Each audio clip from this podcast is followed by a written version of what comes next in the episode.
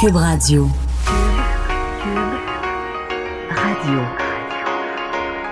Cube, Cube Radio. Le retour de Mario Dumont. Deux heures d'info. De 15 à 17. Il provoque et remet en question. Il démystifie le vrai du faux. Mario Dumont et Vincent Dessureau. Le retour de Mario Dumont. Bonjour tout le monde, bienvenue à Cube Radio. Euh, Nous sommes ensemble pour les deux prochaines heures. Euh, Vincent en direct du Salon de l'Auto, euh, comme toute la semaine, en direct du, euh, du stand de Cube Radio au cinquième étage du Centre des Congrès. Salut! Ça va bien? Ça va très bien, très Euh, bien, très bien. J'ai des gens qui te réclament, hein, qui pensent. Je serai là- Mario, euh, tu seras là demain. hein. Je serai là demain euh, au euh, Salon de l'Auto. Écoute, on va y aller. Il y a énormément de choses euh, dans l'actualité. Puis il y a une nouvelle qui s'ajoute. On va la traiter un peu plus tard. On va prendre le temps. Mais le meurtre ce matin à Québec, là, on apprend à l'instant même. donc, c'est une jeune femme dans la vingtaine, jeune vingtaine, qui a été trouvée morte dans une chambre de motel. Mais c'est, on dit que c'est un monsieur de 50 ans là, qui s'est présenté lui-même à la police. Et là, ce qui vient de sortir, c'est que l'individu en question avait tué sa femme à coups de marteau en 2004. C'est hallucinant, là. Je sais pas. On n'a n'a rien, là. On peut pas vous en dire plus. On n'a pas les détails. euh, comment il, pourquoi il a pas fait plus de prison, comment il est ressorti, comment il y a eu sa libération conditionnelle. On va essayer de vous revenir avec ça en cours d'émission dès qu'on aura plus de détails. Mais c'est la nouvelle qui nous apparaît là, à l'instant même sur les, euh, les fils de presse. Parce que la victime, Marilyn Lévesque, avait seulement 22 ans, là, et euh, lui, 51 ans. Donc, euh, on, on verra les détails qui vont sortir dans les prochaines Ce minutes. qu'on sait, c'est reconnu coupable du meurtre en octobre 2004 de sa conjointe à coups de marteau. Puis 15 ans et demi plus tard, il est en liberté, puis il assassine une femme de 22 ans. On s'entend que ça, justifie des questions. Euh, Vincent, donc, euh, on euh, cherche toujours les corps de ces motoneigistes, à moins de les retrouver vivants. L'espoir s'amincit évidemment d'heure en heure. On a retrouvé deux motoneiges, mais là, on, on connaît maintenant les identités des, victimes. Oui, l'identité des touristes français portés disparus, en rappelant qu'on n'a pas trouvé les, corps encore. Évidemment, on, surveille encore les berges, mais l'espoir, on s'entend, et c'est beaucoup amenuisé. On parle donc de Jean-René Dumoulin, 24 ans, Gilles Claude, 58 ans, Yann Thierry, 24 ans, Julien Benoît, 34 ans, et, Arnaud Antoine, 25 ans. Alors, euh, cinq des huit touristes français, on sait qu'ils participaient à une randonnée de motoneige mardi soir et, euh, bon, dans, dans une aventure qui a mal tourné, on sait que Benoît L'Espérance, leur guide de 42 ans, est tombé dans l'eau avec euh, les cinq motoneigistes qui le suivaient. Trois euh, qui, euh, bon, qui eux ont pu, bon, s'en sont sortis, ont quitté d'ailleurs la, la région là, du Saguenay-Lac-Saint-Jean dans les dernières heures, devraient partir. Ce n'est pas déjà fait de Montréal pour Francfort, euh, donc euh, aujourd'hui. Euh, donc, dans les, ce qui a été, en termes de dernier développement, là, le plus récent étant ces deux motoneiges qu'on a localisés au fond de l'eau hier. Alors évidemment, euh, ça, ça, ça ne rassure pas euh, les, les familles. Et je vous parlais de Gilles Claude, une de ces, donc une, une des personnes disparues de 58 ans, qui est père de trois biathlètes français de haut niveau dans, dans deux des cas. Et hier, son fils Fabien, qui participait à la Coupe du Monde en Slovénie, a même remporté son premier podium à vie qu'il a dédié à son père disparu. Alors quand même une, euh, une épreuve de courage pour ce jeune homme-là. Il a dit aux médias, c'est un tragique accident au Canada pour mon père et ce podium, il est pour lui. Je suis sûr qu'il est fier de nous. Alors le monde du, euh, du biathlon, là, dans ce cas-là, qui est, euh, qui est ébranlé. Euh, je vous, euh, bon, je vous disais, les, les autorités qui recherchent toujours les cinq touristes, encore dans des opérations d'importance, les policiers Ouais, qui et- ratissent toujours une Ouais. zone importante. Et d'ailleurs, Vincent, pour en savoir davantage sur les recherches qui sont en cours, Valérie Fortin, euh, journaliste pour TVA Nouvelles, euh, est là euh, au lac Saint-Jean. Bonjour Valérie. Bonjour Mario. Donc, on nous a parlé en fin de journée hier de deux motoneiges qui avaient été retrouvés. Euh, Aujourd'hui, on a dit des équipes supplémentaires, des plongeurs supplémentaires. Est-ce qu'il y a eu le moindre résultat aujourd'hui? Ben, je vous dirais que Mario, il n'y a toujours pas de nouveau là, au niveau des recherches. euh, sinon qu'effectivement, vous l'avez dit, il y a deux motoneiges là, qui ont été euh, localisés au fond de l'eau. Là, ça s'est passé euh, hier soir, donc mercredi soir. On a retrouvé ces deux motoneiges au fond de la rivière Grande Décharge. Et là, ce qu'on nous dit du côté de la Sûreté du Québec, c'est que ces motoneiges-là sont toujours en place au fond de l'eau parce que la priorité, c'est vraiment le- les humains, de retrouver finalement là, les, les cinq touristes français là, qui manquent à l'appel depuis euh, mardi soir, pour le rappeler. Euh, ça va faire bientôt euh, 48 heures, Mario, là, que cette opération, cette vaste opération de recherche est, est en branle ici dans le secteur de Saint-Henri de Taillon et on se rend compte là, que la Sûreté du Québec là, vraiment euh, continue euh, intensivement ses recherches, ne ménage pas ses efforts pour retrouver euh, les, les touristes, les motoneigistes français. Mais Valérie, Euh, euh, on, on- je comprends qu'il y a des plongeurs, il y a des recherches dans l'eau. Il y a évidemment l'hypothèse principale, c'est que malheureusement les, les motoneiges ont coulé au fond du au fond de l'eau. Euh, mais on nous disait quand même, on, on fait le tour, là, on regarde sur toutes les berges dans les environs. Est-ce que quelqu'un aurait pu aller se réfugier euh, sur le sans sortir, aller se réfugier dans un chalet sur le bord? Est-ce que ce type de recherche se poursuit? Est-ce que ce qui reste encore des, des lieux à visiter ou est-ce qu'on a fini ce tour-là sans succès? Est-ce qu'il y a encore de la recherche de potentiels survivants? Oui, il y a toujours, c'est ce qu'on nous a dit tout à l'heure. Là, on a posé la question, euh, d'ailleurs, Mario, là, du côté euh, du porte-parole de la Sûreté du Québec, et on nous dit qu'il y a encore, à l'heure où l'on se parle, des recherches terrestres qui s'effectuent.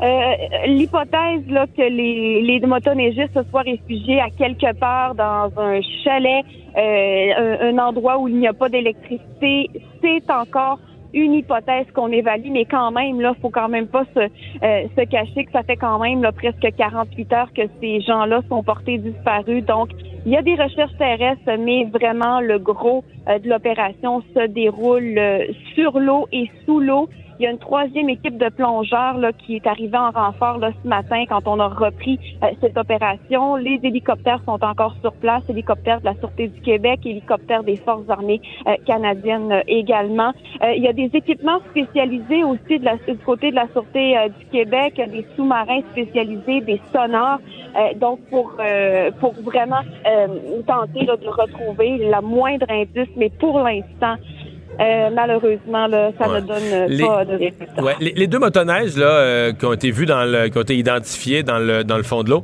est-ce qu'il y a une opération euh, prévue, planifiée pour euh, les sortir de là, pour les récupérer, ou c'est pas une urgence?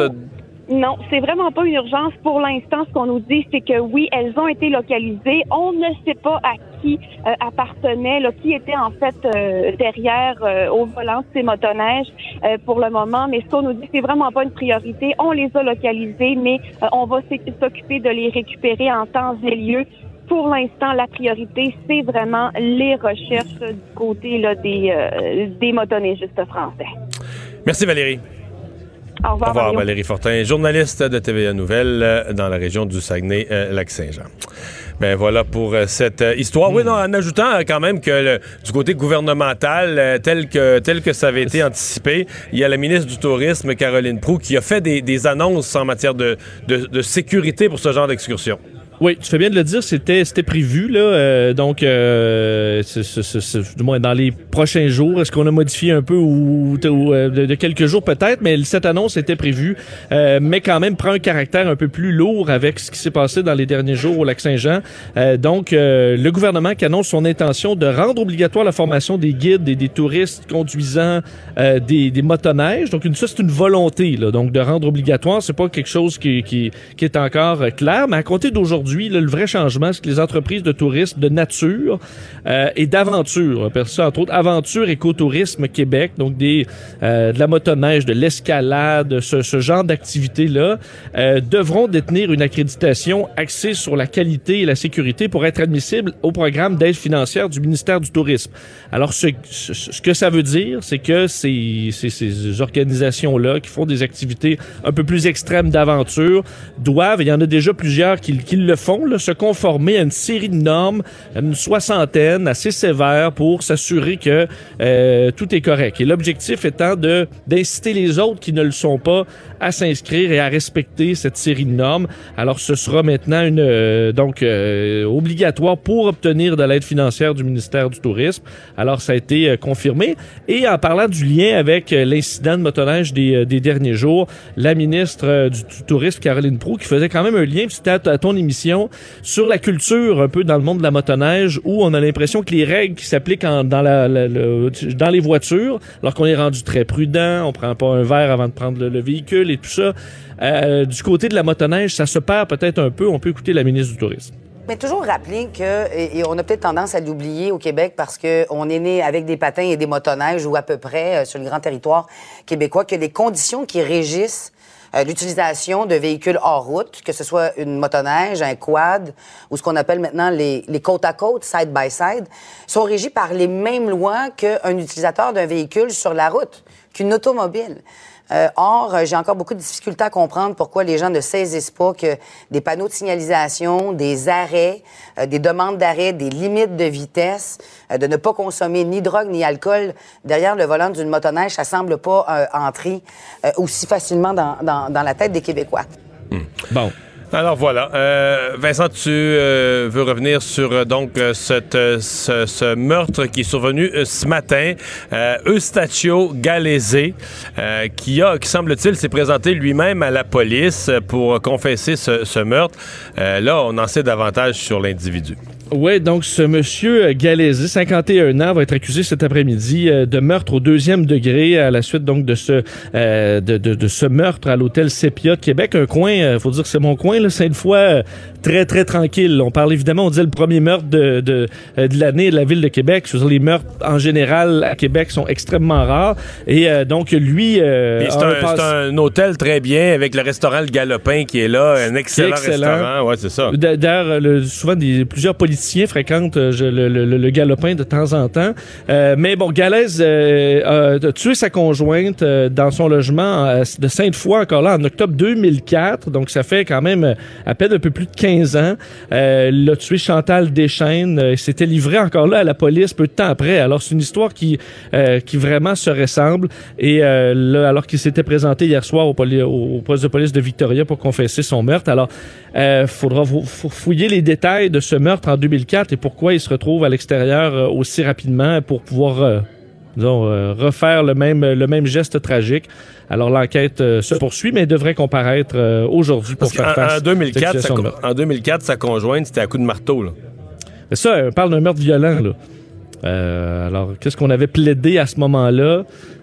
Comment il s'est retrouvé en liberté aujourd'hui, puis refait. Puis on sait rien non plus de, de sa relation avec la victime. Est-ce qu'il la connaissait? Est-ce qu'il était dans une relation euh, euh, avec elle? Est-ce que c'était une relation strictement, on va dire, de, de faveur sexuelle? On sait rien, là.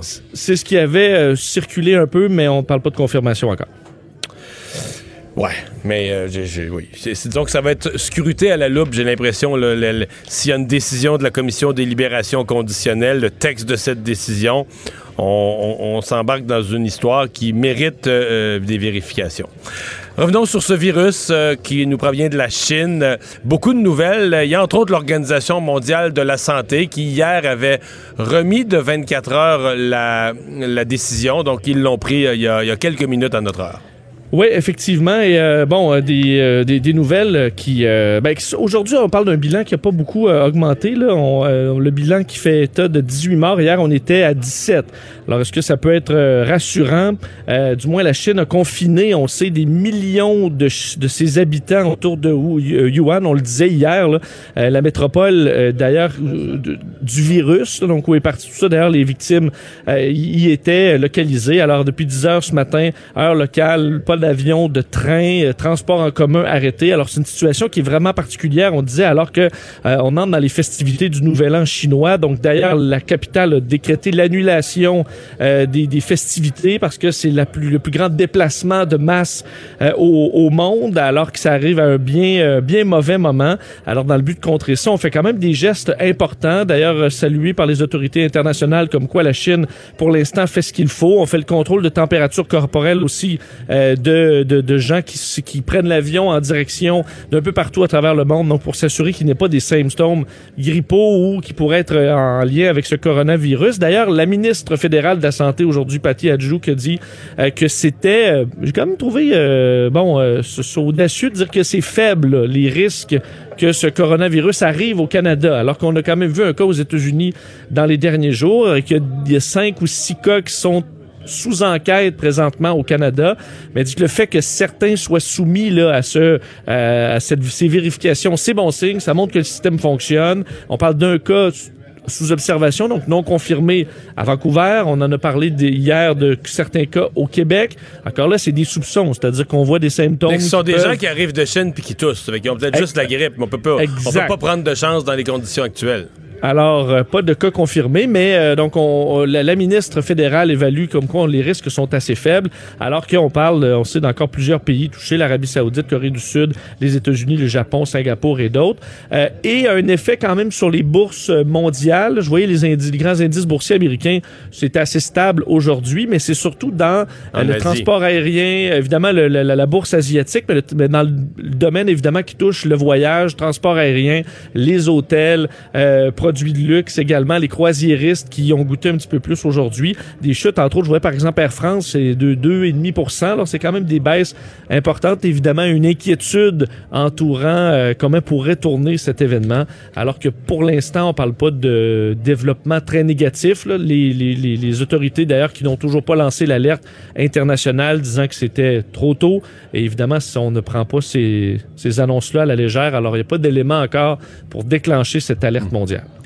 Euh, la ministre McCann qui avait été critiquée pour ne pas avoir consulté dans le dossier d'élargissement de l'aide médicale à mourir, euh, qui a fait ce qu'on pourrait appeler un pas de côté là, ce matin. Effectivement, il y aura consultation publique, au moins une journée, peut-être plusieurs, sur la question de l'aide médicale à mourir, mais pour les personnes atteintes de maladies mentales. On sait que cette semaine, on a retiré un des critères pour être admissible à l'aide médicale à mourir, soit celui d'être en fin de vie.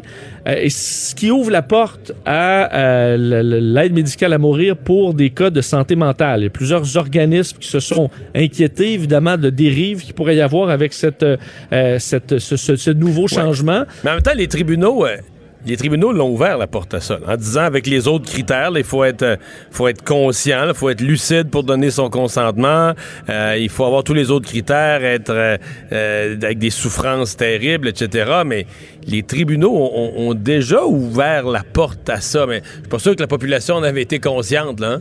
C'est vrai, c'est vrai. C'est pour ça qu'on s'adressera à la population là. En même temps, tu sais, c'est une consultation d'une journée, peut-être plusieurs, dépendamment de l'intérêt.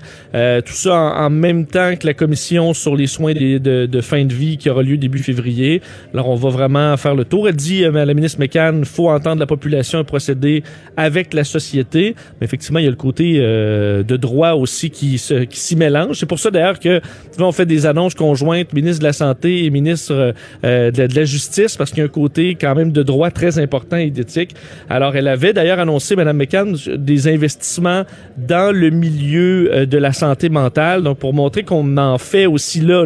On sait qu'il y a des cas, on en a vu dans les médias dans les derniers jours, qui disent, ben moi, je veux des, je veux pas m'enlever la vie, je veux des soins, mais si on me donne pas de soins, ça se peut que je, je dois me, rendre là. Et la ministre McCann a répété, nous, c'est, on veut vraiment pas que ce soit une alternative à des bons soins. Alors, on parle d'un investissement, entre autres, à- à le- du côté de l'hôpital Philippe Pinel, l'Institut universitaire en santé mentale aussi, euh, Douglas, alors quelques millions de dollars qui vont aller euh, aider à la rénovation euh, des lieux. Alors, on a profité de cette annonce-là pour annoncer ces, euh, ces fonds débloqués.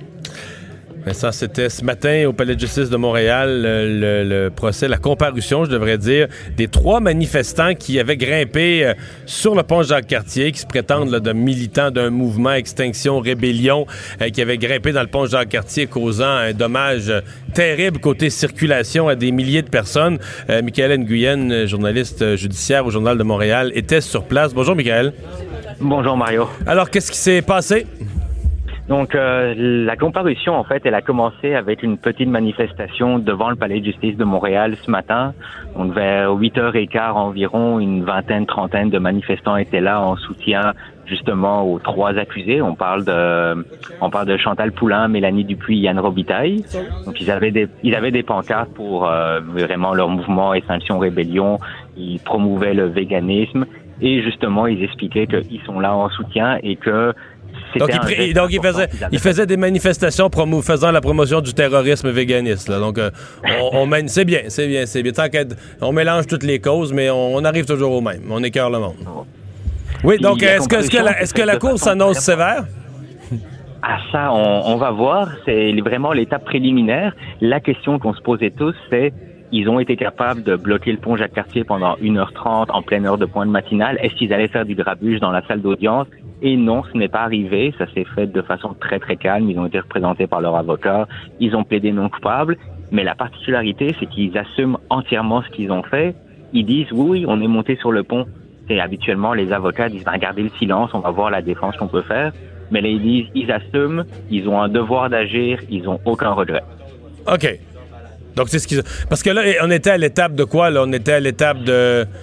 C'est simplement la comparution, donc c'est la toute première audience. C'est là que la poursuite, elle donne toute sa preuve à la défense. On parle d'une preuve quand même volumineuse, des CD. On imagine les vidéos, euh, les vidéos de quand ils escaladent le pont, les rapports de police, tout ça. Puis ça, c'est dans les mains des avocats qui vont évaluer qu'est-ce qu'on fait, euh, qu'est-ce qu'on fait avec ça.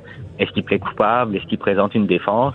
Mais comme ils disent, le geste qu'ils ont fait, c'était nécessaire et ils ont aucun regret parce qu'ils disent on est face à l'urgence climatique, le gouvernement doit agir et ce serait pour eux, ce serait même irresponsable de pas bloquer le pont Jacques Cartier.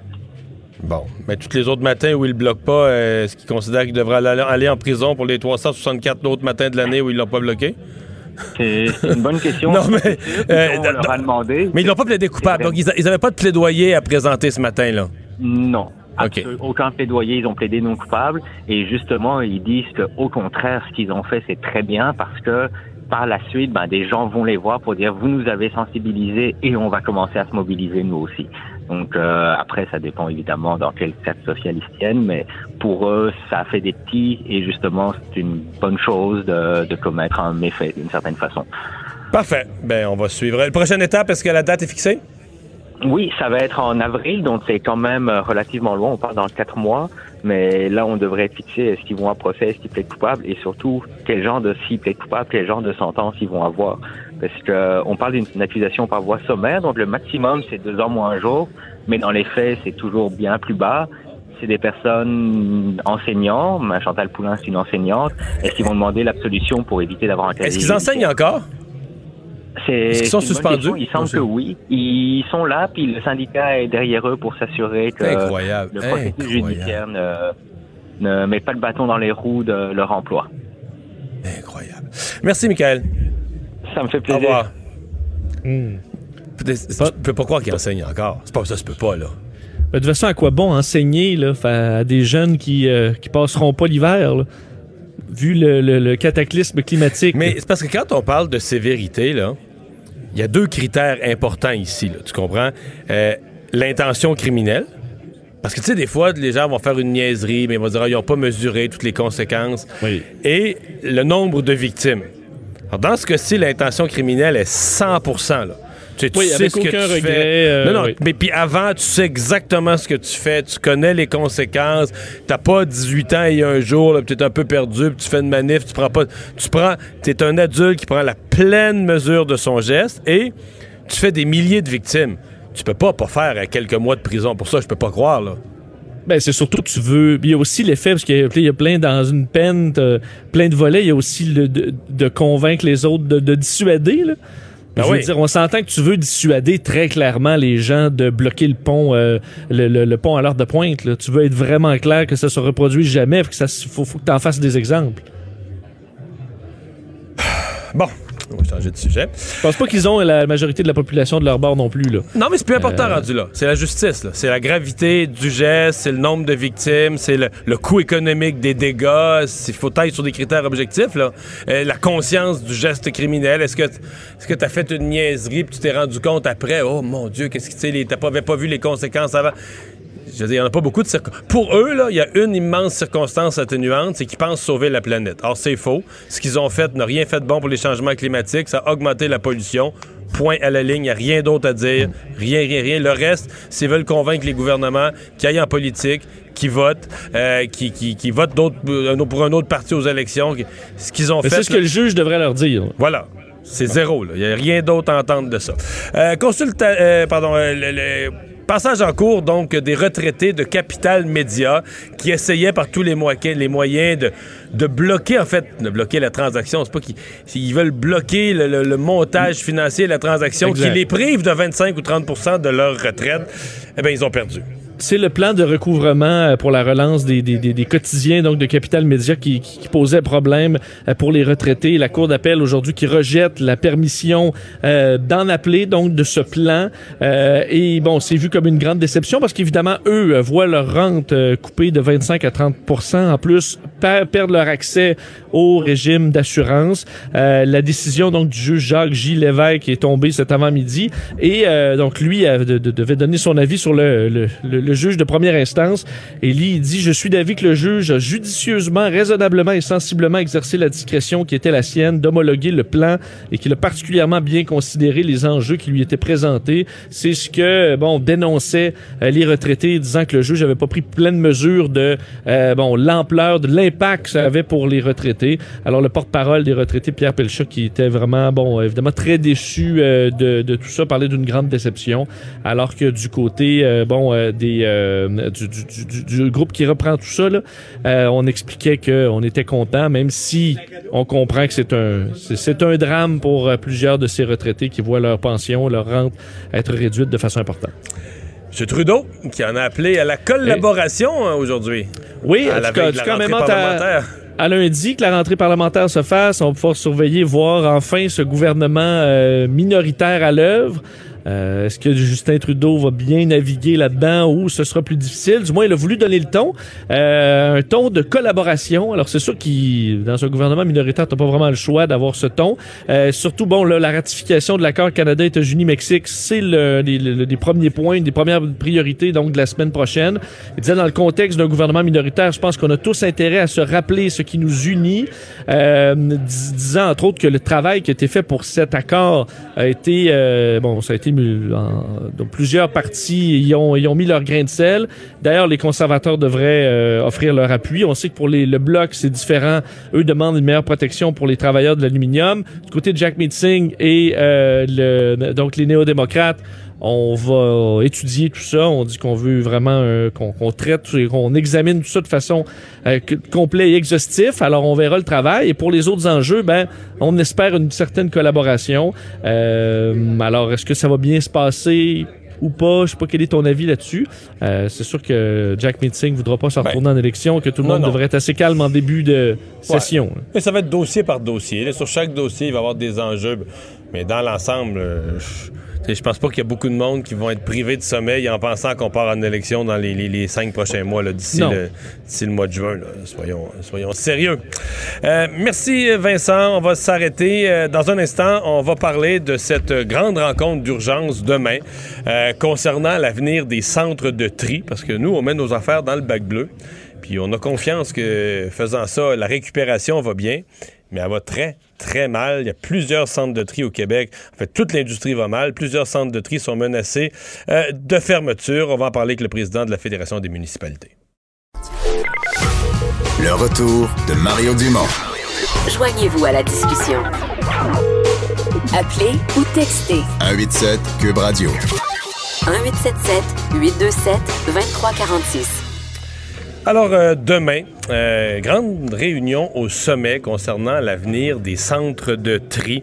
Euh, c'est un dossier qui est euh, sur les bras du ministère de l'Environnement au Québec, mais qui concerne les municipalités, qui concerne beaucoup de monde parce que, bon, nous, on met nos affaires, les citoyens mettent les récupérations, papier, carton, plastique dans le bac bleu, mais tout ça s'en va à un centre de tri. Et là, parce que les matières ont plus de débouchés, parce que les matières ont plus de valeur, les centres de tri sont pour plusieurs au bord de la faillite. Euh, Châteauguay, Montréal, euh, Saguenay, euh, Est du Québec, Bas-Saint-Laurent, Gaspésie. On a vu là, dans plusieurs régions du Québec euh, une situation là, vraiment alarmante pour les centres de tri.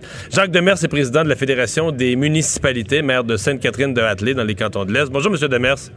Oui, bonjour, M. Dumont. C- Ça peut-tu aller plus mal dans le recyclage puis la récupération? C'est- oui, c'est une bonne, une bonne question. Euh, je pense que ce qu'on a vécu dans les dernières années, les changements sont très importants. On pensait avoir trouvé des débouchés. Euh, je pense que, ben, je pense, je suis convaincu que ce qu'on est en train de comprendre, on n'a plus besoin que, jamais d'une économie circulaire, c'est-à-dire vraiment s'occuper nous-mêmes d'un bout à l'autre du recyclage. Euh, si- il faut pas en produire trop, il faut pas qu'il y ait de suremballage. Il faut que le citoyen fasse une bonne sélection, puis par la suite, nous, en tant que municipalité ou souvent euh, propriétaires de ces centres de tri-là, on trouve les débouchés localement de, de nos différents Pa- produits. Parce que là, on envoyait notre papier en Chine. D'après ça, ils en voulaient plus. On l'envoyait en Inde. On envoyait du plastique aux Philippines. On envoyait du plastique en Malaisie. Ces pays-là nous renvoient nos conteneurs maintenant en disant c'est des, c'est des ballots de scrap. On n'en veut plus. On a l'air fou, là.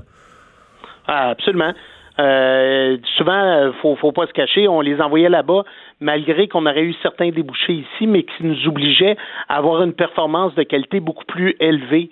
Mais eux étaient prêts à le prendre, ça fait qu'il y avait une facilité à envoyer de ce côté-là.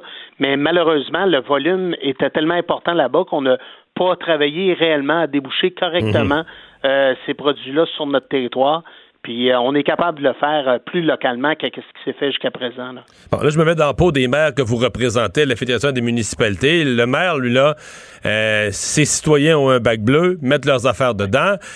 S'il n'y a plus de centre de tri, c'est-à-dire le maire peut bien payer un camion pour aller ramasser maison après maison, aller ramasser les bacs bleus. Si dans sa MRC ou dans son coin de pays, il n'y a plus de centre de tri, on s'en va nulle part avec ça. On va pas accumuler des montagnes de matière en arrière du garage municipal. Qu'est-ce qu'ils vont faire? Ben, c'est ça. Il faut. On a déjà eu à, à relever des défis. Là. Quand on est parti euh, du côté de la Chine, quand ça a fermé, on a eu un virage important. Euh, oui, vous avez raison, on s'est retrouvé du côté de l'Inde, on a trouvé des débouchés au niveau mondial plutôt que de travailler euh, plus directement avec ce qu'on fait. Certains l'ont quand même fait, là. Faut pas tout le voir noir non plus, mais je pense qu'on euh, on faut passer à une autre vitesse et le faire plus rapidement. Il y a des produits, il y a des entreprises. On, voit, je pourrais vous nommer Kroger de ce temps-là qui investit directement pour être capable de recevoir le papier euh, du recyclage, qui investit des, centaines de millions de ce côté-là. Il y a des choses qui se font au Québec dans certaines régions qui vont nous permettre euh, de prendre les produits. Euh, il faut il faut se le dire, puis il faut voir de quelle façon que ça se fait. Euh, en même temps, on retourne aussi vers le citoyen. Il euh, faut, faut avouer que dans nos bacs, quand on fait l'analyse de ça, il se met encore un peu toutes sortes de choses. Euh, ce qui crée une difficulté de sélection, puis souvent une contamination qui fait que le produit beaucoup plus difficile par la suite à être capable de euh, l'écouler correctement. Là. Ça fait que on a une job de sensibilisation d'une approche avec les citoyens, il faut leur montrer. On a réussi dans les dernières années à faire des volumes de recyclage. Les gens comprennent que le recyclage, mais on retrouve encore du compost, on trouve encore des éléments qui, on n'est pas à se demander si c'est du plastique 2, 4, 5 ou 6, mais vraiment du compost, mettons pas ça là.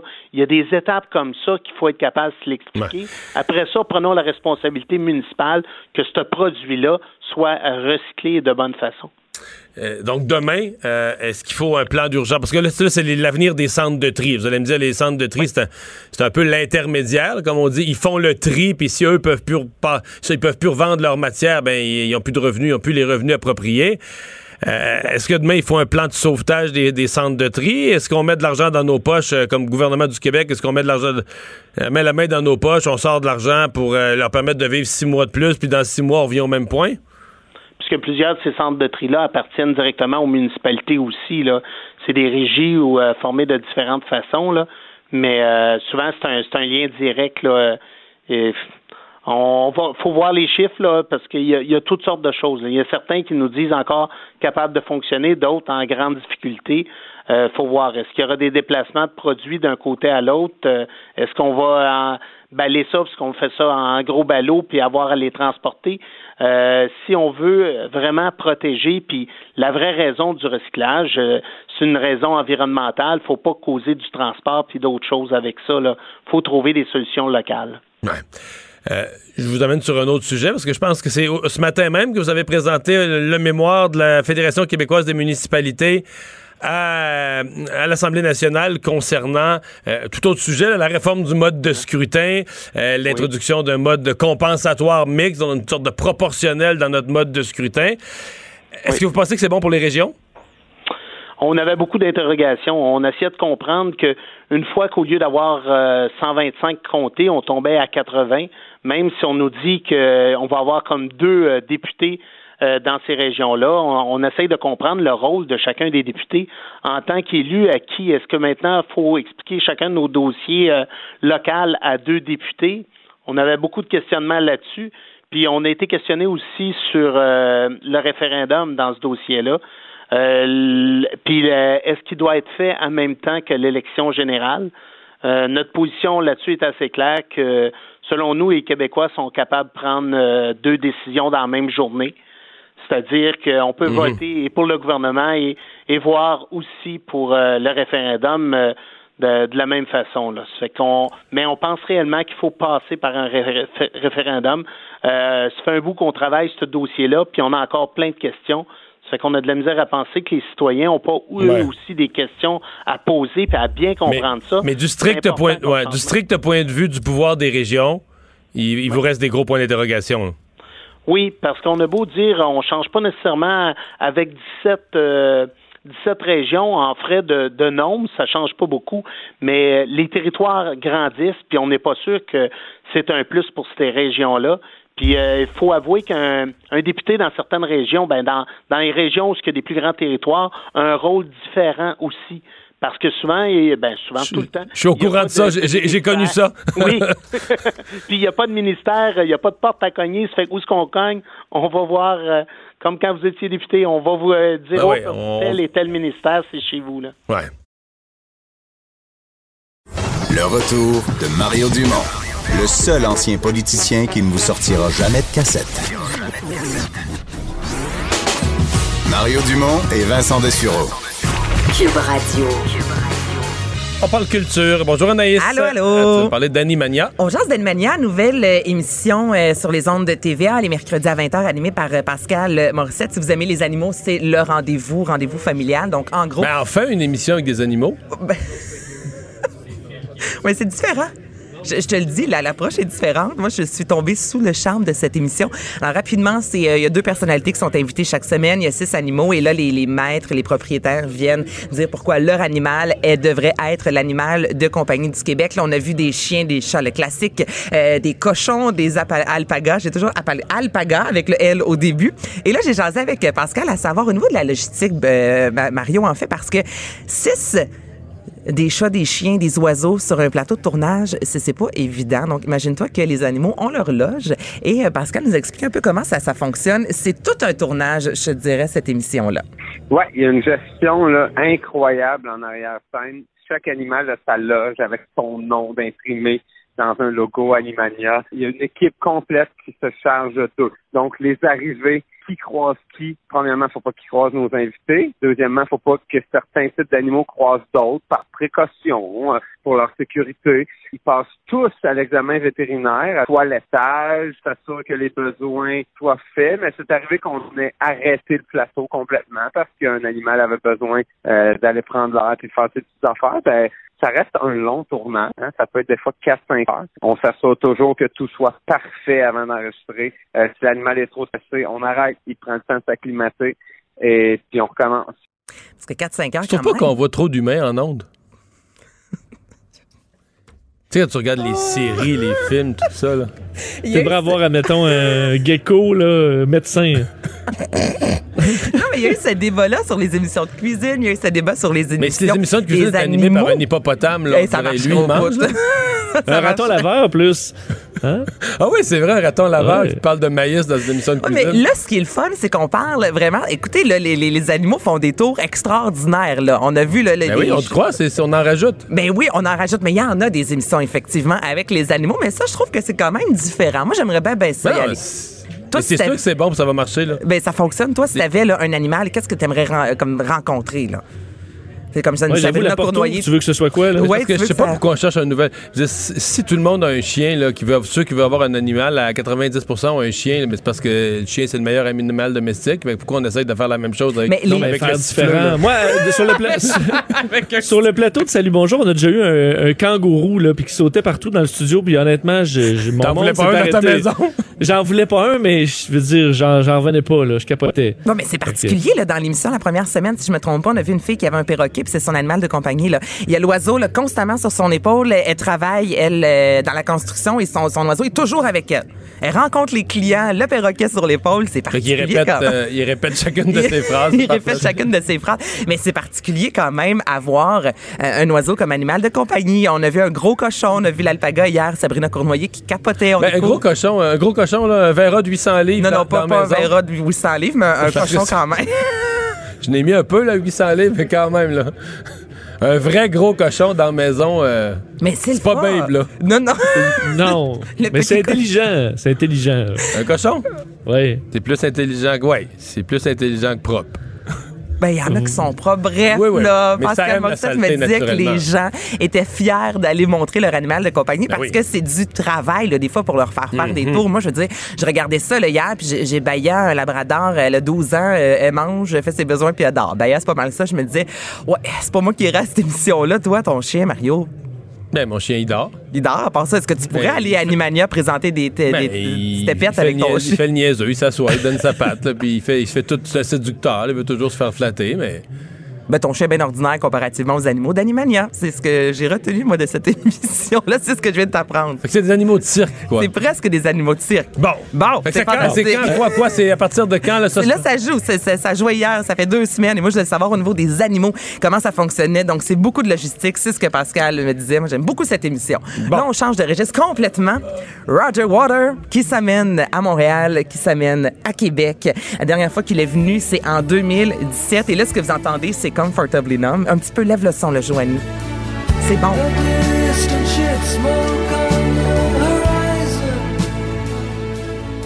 Il était pas dans un groupe avant, lui? Il paraît, il paraît qu'il était avec euh, qu'il y David Gilmour, qu'il a Pink Floyd. Et je vous fais entendre la, la, la musique de Pink Floyd en soi parce que euh, ça va être un gros spectacle immersif. On dit une expérience audiovisuelle comme la majorité de ces spectacles avec une scène de 360 degrés. Et dans un communiqué de presse, ça dit que ce sera un spectacle rock. C'est la tournée This Is Not a Drill et il va y avoir plusieurs de ces gros succès avec Pink Floyd, dont ce que vous venez d'entendre. Et encore dans son communiqué, il a eu fait une déclaration assez, je vous dirais, euh, alarmiste, disant que l'horloge tourne de plus en plus vite jusqu'à l'extinction et que c'est un spectacle qui va mettre de l'avant l'amour. Et là, je me disais, horloge, la chanson Time, qui est ma préférée. Donc, j'ai pas mal l'impression que vous pourrez aussi entendre cette pièce-là. Oh, que c'est bon! C'est très bon. C'était cœur, hein? Moi, je tripe littéralement. Donc, vous pourrez le voir le 21 et le 23 juillet au Québec. Il sera de passage au Centre Bell et au Centre Vidéotron. Euh, on parlait dans les nouvelles du coronavirus, là, d'entour des festivités entourant le nouvel an chinois qui sont perturbées, mais il n'y a pas juste ça, finalement, même des sorties de films qui sont annulées. Oui, c'est ça qui se passe, c'est que durant euh, la semaine en fait du Nouvel An chinois qui débute le 25 janvier, cette semaine-là, c'est la plus importante de l'industrie cinéma- cinématographique en, en Chine. Donc, durant une semaine, il n'y a aucun exemple blockbuster américain. Ce n'est que des films chinois qui sortent et en une semaine, souvent, là, on peut aller chercher des recettes qui vont jusqu'à un milliard de dollars, ce qui est Oui, considérable. parce qu'il y a beaucoup de clients. Il y a énormément. T'es drôle aujourd'hui, mon Mario. non, mais c'est vrai. Peut-être parce qu'on est jeudi. Hein, Quoi, mais c'est Il y a vrai. un bassin, il y a un bassin. Il y a un bassin. Regarde, tu vois, il dit bien ça, Vincent. Il y a un bassin. Il y a un très bon bassin, vous avez raison, les boys. Et euh, il y a déjà plus euh, de 52 000 euh, dollars tickets qui ont été vendus. Et là, on a dû annuler chaque sortie. Tout, tout, tous les films, cette semaine-là en soi, est annulé parce qu'évidemment, on demande aux gens de rester à la maison. On va évi- éviter d'avoir des, euh, des rassemblements. Donc, c'est évidemment, c'est triste pour cette industrie-là parce que c'est la semaine où ils font le plus d'argent avec leur cinéma et c'est la semaine qui donne le plus de visibilité à leur art. Et Captain Marvel? Captain Marvel. Avez-vous des tripeux de, de, de, de Marvel et tout ça? Surtout Mario. Plus Ouais, ouais, Mario. ouais. Je sais même pas c'est quoi. Captain Marvel, Avengers et tout ça, Ouais. l'univers, ouais, bon, mon Dieu, à trois, on n'est pas pire, hein? Donc, Captain Marvel 2 sortira euh, en 2022. Ce sera une femme qui va écrire la deuxième, le, le deuxième film. En fait, c'est Megan McDonald. Si vous euh, aimez euh, Disney Plus avec euh, WandaVision, qui est une mini-série inspirée de l'univers de Marvel, eh bien, sachez que c'est elle qui va écrire le deuxième. On est à la recherche présentement de réalisateurs. Et là, ce qu'on sait, en fait, c'est que Captain Marvel, le premier se déroulait dans les années 90. Le deuxième devrait se dérouler dans le présent après les événements de Avengers Endgame et devrait sortir en même temps que Black Panthers ou encore Ant-Man 3. Cache ton enthousiasme, Mario. C'est- Chaque phrase me mêle. Honnêtement, j'ai demandé à Master Bugarici s'il connaissait bien l'univers Marvel parce que moi, je suis comme vous, je suis un peu mêlé dans tout ça. là. C'est tous des personnages qui se connaissent mais qui ont des films. Je suis perdu au bout, donc je vous dis ce que j'ai lu. Bon. Bon. Bon. 2020. Ben, ils, vont, ils vont combattre le crime. Ils vont. Ah! Tu vois, il y en a un qui parle encore. Parce avec que t'es là, mon Vincent. Ben, le crime ou le mal, là, c'est ça, ça dépend. ben souvent, ça va ensemble, là, je te dirais. Donc, euh, ouais, ils vont combattre le, le- le- le crime et le mal. Fait qu'on sait que ça, ça va être les bons, là. Ça va être les bons. Puis ils vont gagner à la fin. On est sûr de ça? Non, on n'est pas sûr. Va falloir. att- oh, faut patienter, mon Mario, jusqu'en 2022. Bon. Retenez votre souffle, les gars. Mais il devrait en sortir 4-5 d'ici 2022, Ben, fait qu'on est correct. Ça t'a bien dit, c'est bien dit. Ouais. Merci, Anaïs. Hey, ça me fait plaisir. Euh, Vincent, puisqu'on est dans la culture, là, Oui.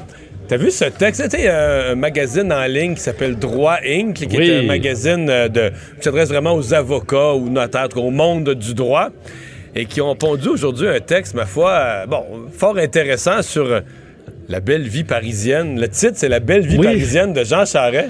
Le titre du, du droit Inc. est quand même intéressant, là, la belle vie parisienne de Jean Charest, euh, sur le fait parce que c'est peut-être quand même méconnu ce que ce que fait Jean Charest. On sait que bon qu'il est avocat chez McCarthy Tétro, quand même une firme euh, très renommée, mais qu'est-ce qu'il fait là dans, Mais il dans plaide pas souvent palais de justice, là. Ben c'est ça. Il est dans des, il est rendu, euh, il est rendu ailleurs, Monsieur Charret. Et là, dans cet article-là, on résume bien que Jean Charret, ben d'un, il roule sur l'or. Il a des clients qui sont euh, euh, d'importance euh, en Europe, particulièrement donc en France. Il explique que, euh, donc on dit apprécier, inviter Ouais, au meilleur table. l'introduction, elle est Ben, c'est magnifique. là. Parce que bon, c'est le titre là, de Belle vie parisienne de Jean Charest. Apprécié, invité aux meilleures tables, frayant avec les gratins politiques et économiques. Jean Charest s'est taillé dans la ville lumière, une place enviable et rentable. Euh, et là, on nous explique que bon, il travaille euh, pour euh, en fait des- des- certains conseils d'administration, l'association des, des industries aérospatiales du Canada, qui lui charge entre autres de mettre en place un plan pour assurer la croissance économique euh, à, à long terme donc de, de ce pôle. Euh, on explique aussi euh, bon euh, une fois par mois se rend au siège social de Publicis. Publicis Group c'est énorme, Euh, troisième agence de communication dans le monde, c'est presque 9 milliards de dollars, de- en fait de, de 9 milliards d'euros de revenus. Euh, et euh, il est au conseil de surveillance de cette firme-là. Alors, il veille à la qualité de contrôle des finances, les audits. Euh, alors, là-dessus, l'éthique. Il veille à l'éthique. Euh, la gestion de risque et compagnie, euh, ça lui a permis quand même d'engranger euh, bon plusieurs dizaines de milliers de dollars euh, pour ça au fil des, des, des années. Mais euh, entre autres, bon, il a des liens avec des gens très importants. Il siège en compagnie d'Elisabeth euh, Badinter, bon, qui est non seulement la plus importante actionnaire de la compagnie, euh, qui a hérité d'un bloc d'actions qui valait plus d'un milliard de dollars.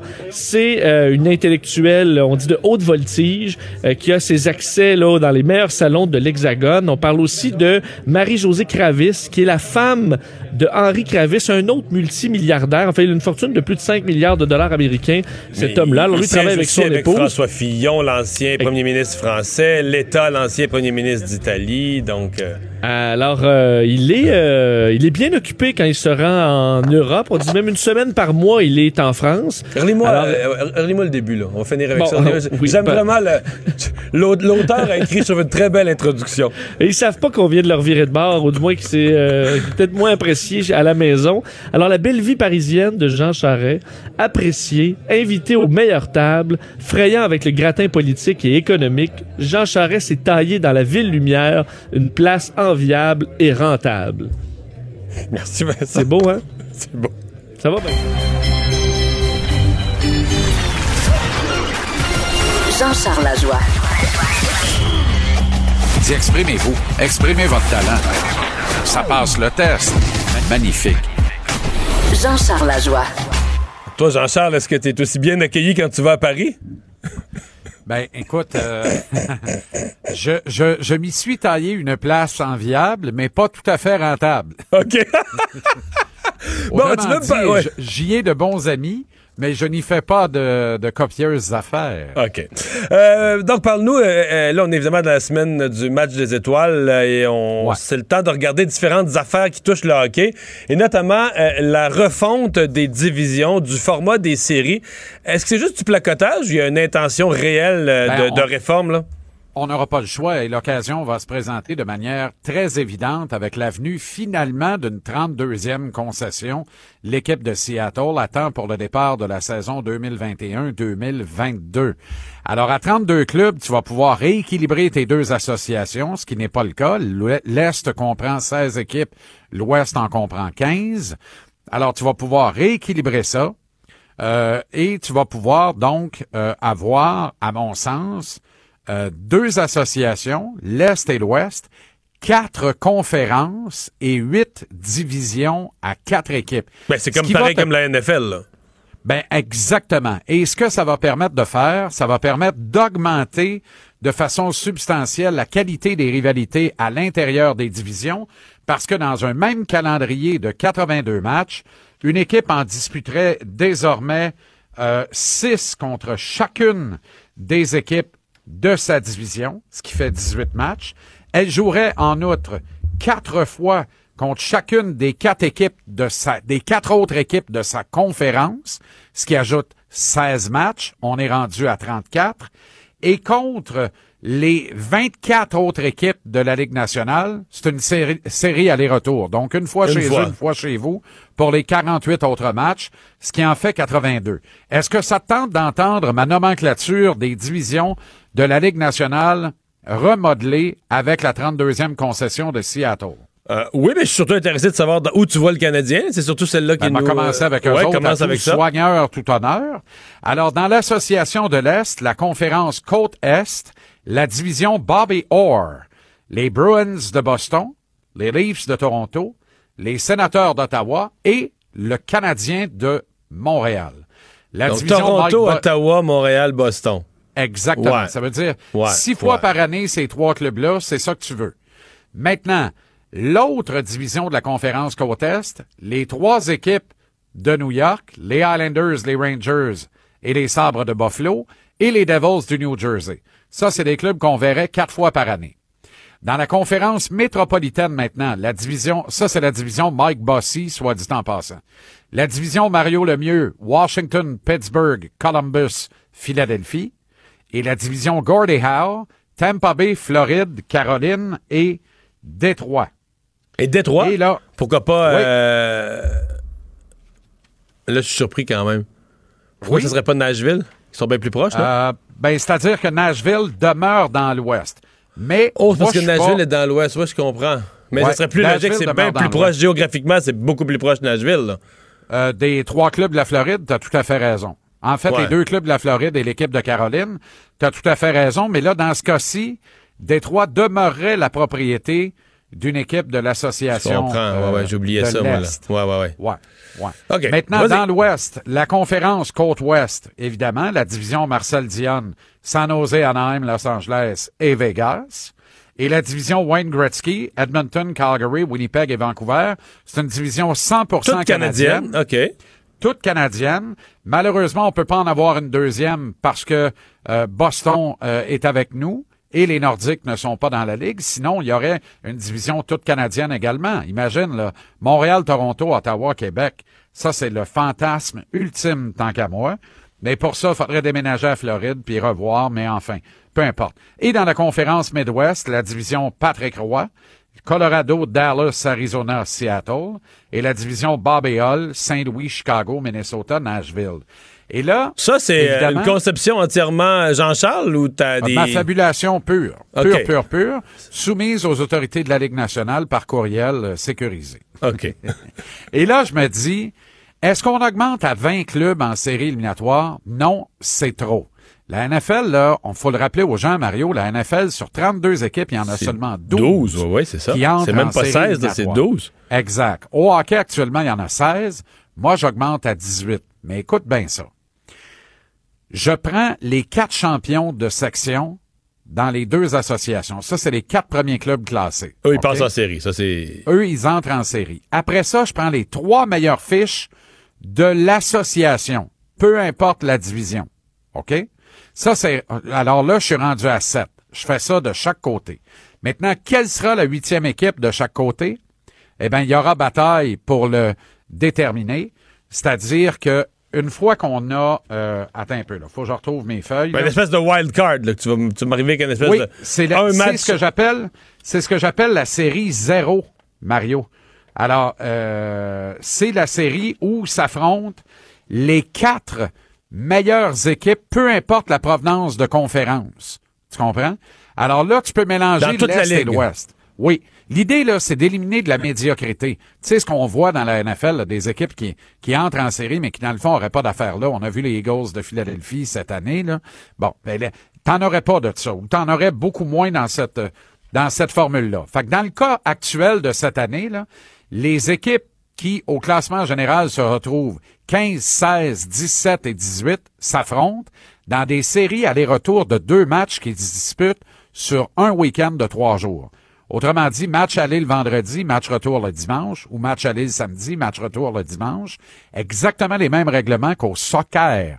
Alors, c'est au total des buts des deux matchs. S'il y a égalité de plus grand nombre de buts marqués à l'étranger, si l'égalité persiste, prolongation et tir de barrage pour déterminer laquelle des équipes entre. Ça, ça va chercher tes équipes 15 et 16 qui entrent en série. Parallèlement à ça, pendant ce week-end-là, les quatre dernières équipes au classement général. OK? Les équipes là, qui gagnent la loterie. La loterie, là, tu la tires une fois que la saison est terminée. Tu fais immédiatement la soirée de loterie. Les quatre équipes qui remportent les choix 1, 2, 3 et 4 s'affrontent elles aussi dans une équipe, dans une série aller-retour. Les, deux, les choix 1 et 2 s'affrontent, les choix 3 et 4 s'affrontent. L'enjeu, le choix 1, c'est de conserver son premier choix de repêchage pour l'équipe qui a le deuxième choix, elle peut gagner le premier choix si elle gagne la série aller-retour. Alors, ces quatre clubs-là... Donc, tu fais une, série bataille, entre les pires pour le premier choix. Oui, une bataille de médiocrité pour le premier choix. Exemple, cette année, de façon hypothétique et rêveuse complètement, admettons que les Red Wings de Détroit gagnent la loterie, comme c'est tout indiqué de par la logique du tirage, mais que le Canadien terminerait deuxième.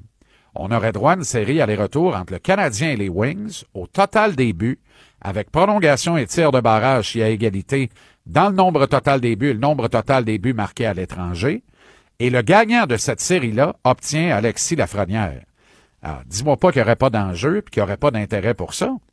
Et ça fait en sorte que l'équipe qui tank, comme les Red Wings de Détroit le font sans le dire ouvertement cette année, aurait à défendre sur la glace le premier choix remporté à la loterie. Et là, je trouve que c'est un edge de plus au-delà de la loterie pour éviter le phénomène de tanking. Bon, la proposition est faite, mais, tu nous dis donc euh, que ce soit ta proposition ou une autre euh, adoptée par les gouverneurs, à l'automne 2021, il y aura, on va amorcer une saison qui aura de nouvelles règles. Ça, c'est clair. Ben, c'est ce que je pense. Nouvelles règles en vue des séries et nouveau partage des équipes. Moi, je pense qu'on doit aller, comme dans la NFL, à huit divisions de quatre équipes et augmenter à six matchs le nombre, à six le nombre de matchs que tu disputes contre les équipes de ta division. Et Renaud Lavoie, lui, mon camarade, me propose quelque chose ce soir euh, à sa chronique La mise en échec. Il dit le match des étoiles, on fait un tournoi 3 contre 3, mais on transforme ça en Coupe des Nations. Et je te garantis qu'Alex Ovechkin aurait pu mal nulle part et se présenterait au match des étoiles si c'était sous la bannière russe. Je suis totalement d'accord avec cette idée-là aussi. Je trouve que là, on, on pimenterait davantage le week-end des étoiles, puis il se passerait quelque chose de très intéressant avec une bourse millionnaire à l'enjeu qui serait automatiquement remise au développement du hockey mineur de la nation. Dans leur pays. Ah, c'est une bonne idée. Exactement. Hey, merci Jean-Charles. Mais ça, c'est moi qui l'ai ajouté, là, mais tu sais, je suis un grand socialiste. Renault, peut-être un peu moins. On t'entend ça. Salut. On s'arrête pour la pause. Mario Dumont. Il s'intéresse aux vraies préoccupations des Québécois. La santé, la politique, l'économie. Le retour de Mario Dumont. La politique, autrement dit. On revient donc sur euh, ce meurtre qui s'est produit la nuit dernière là à Sainte-Foy dans un motel près du pont Pierre-Laporte. Euh, parce que là, on sait maintenant que l'homme qui s'est lui-même rendu à la police euh, avouant son, son meurtre, mais qu'il a un passé criminel assez particulier. Ouais, une histoire euh, décidément troublante à la suite de ce, ce meurtre donc d'une jeune femme à Sainte-Foy. Euh, euh donc il s'agit d'ailleurs, on a eu l'identité de cette jeune femme, Marilène euh, Lévesque, 22 ans, originaire de Saguenay. On sait que dans les hypothèses étudiées, il y a probablement, bon, on dit qu'elle pourrait être travailleuse du sexe, une des, possibilités qui est étudiée par les, les policiers. Ça a créé tout un nombre de chocs évidemment dans le dans le secteur, à l'hôtel évidemment, parce que c'est un hôtel qui était bondé. Alors on gère tout ça avec les clients. L'hôtel disait que la clientèle était compréhensive malgré tout. Euh, et euh, évidemment, ce, ce, ce- bon, cet homme qui s'est livré aux policiers, police police euh, Victoria Québec euh, hier. bon, ce qu'on a appris dans les dernières heures, c'est qu'il était bien connu du milieu policier pour une autre histoire de meurtre. Eustachio, donc Galaisé, 51 ans, qui va être accusé cet après-midi de meurtre au deuxième degré, avait tué sa femme en 2004. Alors, il a tué sa conjointe, Chantal Deschênes, dans son logement de Sainte-Foy en 2004. Un meurtre, faut dire, d'une violence inouïe. Disait s'être euh, tout simplement, bon, euh, avoir perdu le contrôle lors d'une dispute avec la victime. Selon, bon, ce qui avait été euh, raconté au procès, euh, c'est la femme qui aurait voulu s'en prendre à lui avec un marteau. Il l'a désarmé, puis frappé ensuite avec le marteau, et ensuite aurait pris deux couteaux de cuisine pour la poignarder à deux mains avant de se livrer, encore là, là, pour une première fois, aux, euh, aux policiers. On l'avait donc reconnu coupable. Vous dites 2004, et pourquoi il est en liberté? Mais il avait été reconnu coupable donc de meurtre au, euh, au deuxième degré, donc meurtre sans préméditation, mais condamné à la prison à perpétuité, mais avec libération conditionnelle possible après 15 ans. Ce qui voudrait Euh, dire qu'il aurait été libéré il y a quelques mois à peine, en deux- durant Ben- l'année 2019. En fait, il a été libéré en 2016. faut comprendre qu'on on a dû calculer là-dedans le temps euh, euh, Ah, passé en prison. En double, le temps avant le procès qui compte en double, etc., etc. Exactement. Alors, c'est ce qui l'a amené à être libéré en 2016. Euh, et euh, il avait tenté en 2009, entre autres, de faire renverser le verdict. Il était allé en appel. Euh, ça avait été, il avait été débouté finalement. Donc, on avait rappelé la violence du crime et tout ça. On n'avait pas euh, cru qu'il avait complètement perdu le contrôle. Alors, on parle de quand même un cas troublant, euh, surtout que euh, souvent on parle de meurtre, donc pas de libération avant 25 ans. Là, on est allé à 15 ans. Euh, on l'a libéré, donc probablement qu'il avait une bonne conduite en prison. Et voilà que quelques années après sa libération, tue une autre femme, va encore se livrer aux policiers. Alors, euh, bon, évidemment, il y aura enquête complète, mais c'est une histoire très, très troublante à Sainte-Foy. Ouais. Et qui a coûté la vie à une, une très jeune femme de 22 ans qui va certainement euh, amener là, une. Probablement que, sais pas si des journalistes sont déjà en train de le faire, je sais que c'est un peu de recherche, mais retourner à la commission des libérations conditionnelles, euh, relire ce qui avait été rendu comme décision dans son dossier euh, à l'époque. Il y a JA ce soir qui va se pencher sur des, euh, des entreprises, évidemment, qui, qui élèvent des chiots, ce qu'on appelle les usines à chiots, sans permis. Oui, et tu parlais euh, tantôt, on en parlait là, de, de- de l'importance des émissions d'animaux. On se rend compte que les Québécois aiment beaucoup leurs euh, leurs petits animaux. D'ailleurs, un, euh, une famille sur quatre au Québec possède un chien. Par contre, comment c'est de quelle façon sont élevés ces chiots-là? Euh, Ben, c'est ce que JE, se- bon, ce, ce sur quoi s'est intéressé JE cette semaine dans un- une enquête de Denis Thériault euh, qui, qui risque d'être très intéressante parce qu'on est allé et, et on sait il y a eu l'implantation de la loi sur le bien-être et la sécurité animale en 2015. On s'était questionné avant ça beaucoup sur les usines à chiots, la façon dont on les produit ou dans certains cas on parlait de carrément de maltraitance. Euh, donc on avait serré la vis en 2015. Est-ce que par contre tout le monde s'y conforme? Clairement pas selon ce reportage. On a envoyé euh, du côté de JE deux équipes donc formées de bénévoles, entre autres des militants qui sont à l'œuvre sur le terrain et des troupes de JE pour rencontrer, euh, se rendre dans des usines à chiots pour voir dans quelles conditions ces traités. On n'en a pas dit beaucoup encore sur ce qu'on a retrouvé là, mais semble que ce sera particulièrement intéressant. Je vais vous faire entendre un extrait euh, du reportage que vous pourrez écouter ce soir. Avez-vous un permis? Non. Le MAPAC? Non. La ville? Non. Ça vous dérange pas? Non. On est en campagne depuis des années contre les usines à chiots. On sait qu'il existe au Québec des établissements où il y a des animaux entassés dans des cages, dans des amoncellements d'excréments qui ne voient jamais la lumière du jour. Ça, c'est les parents reproducteurs et qu'ils ont des blessures, ils sont mal nourris, ils n'ont pas accès à l'eau. Bon, alors ce soir 21h, on dit que les gens qui s'intéressent euh, qui ont des chiens, euh, l'écouter pour ensuite savoir euh, comment bien choisir un éleveur ou comment retrouver le, bon endroit pour choisir son chiot. On aura des informations euh, plus claires ce soir. Il me semble qu'on avait dit à l'époque que les, animaleries étaient, je j'ai pas tout le détail de la loi, mais que les animaleries étaient quand même tenues responsables de l'achat des chiots. Là. Euh, donc, euh, je sais pas à qui ces gens-là vendent, parce que normalement, si tu vends à des particuliers, ils vont le chercher, ils vont voir ton élevage. Euh, si tu vends via des animaleries, les animaleries sont tenues, à mon avis, d'aller vers des endroits certifiés. C'est là que je suis curieux de voir comment, si tu as une, opération qui est vraiment comme ça, là, euh, pas propre, illégale, dégueulasse, etc., comment est-ce que comment est-ce que tu mets tes animaux en marché, là? De quelle façon tu les, euh, de quelle façon tu peux les, les vendre? On va le voir ce soir. On va le savoir ce soir. Euh, on va parler aussi du procès euh, Weinstein euh, euh, qui, se, qui se continue et aujourd'hui, un témoin célèbre.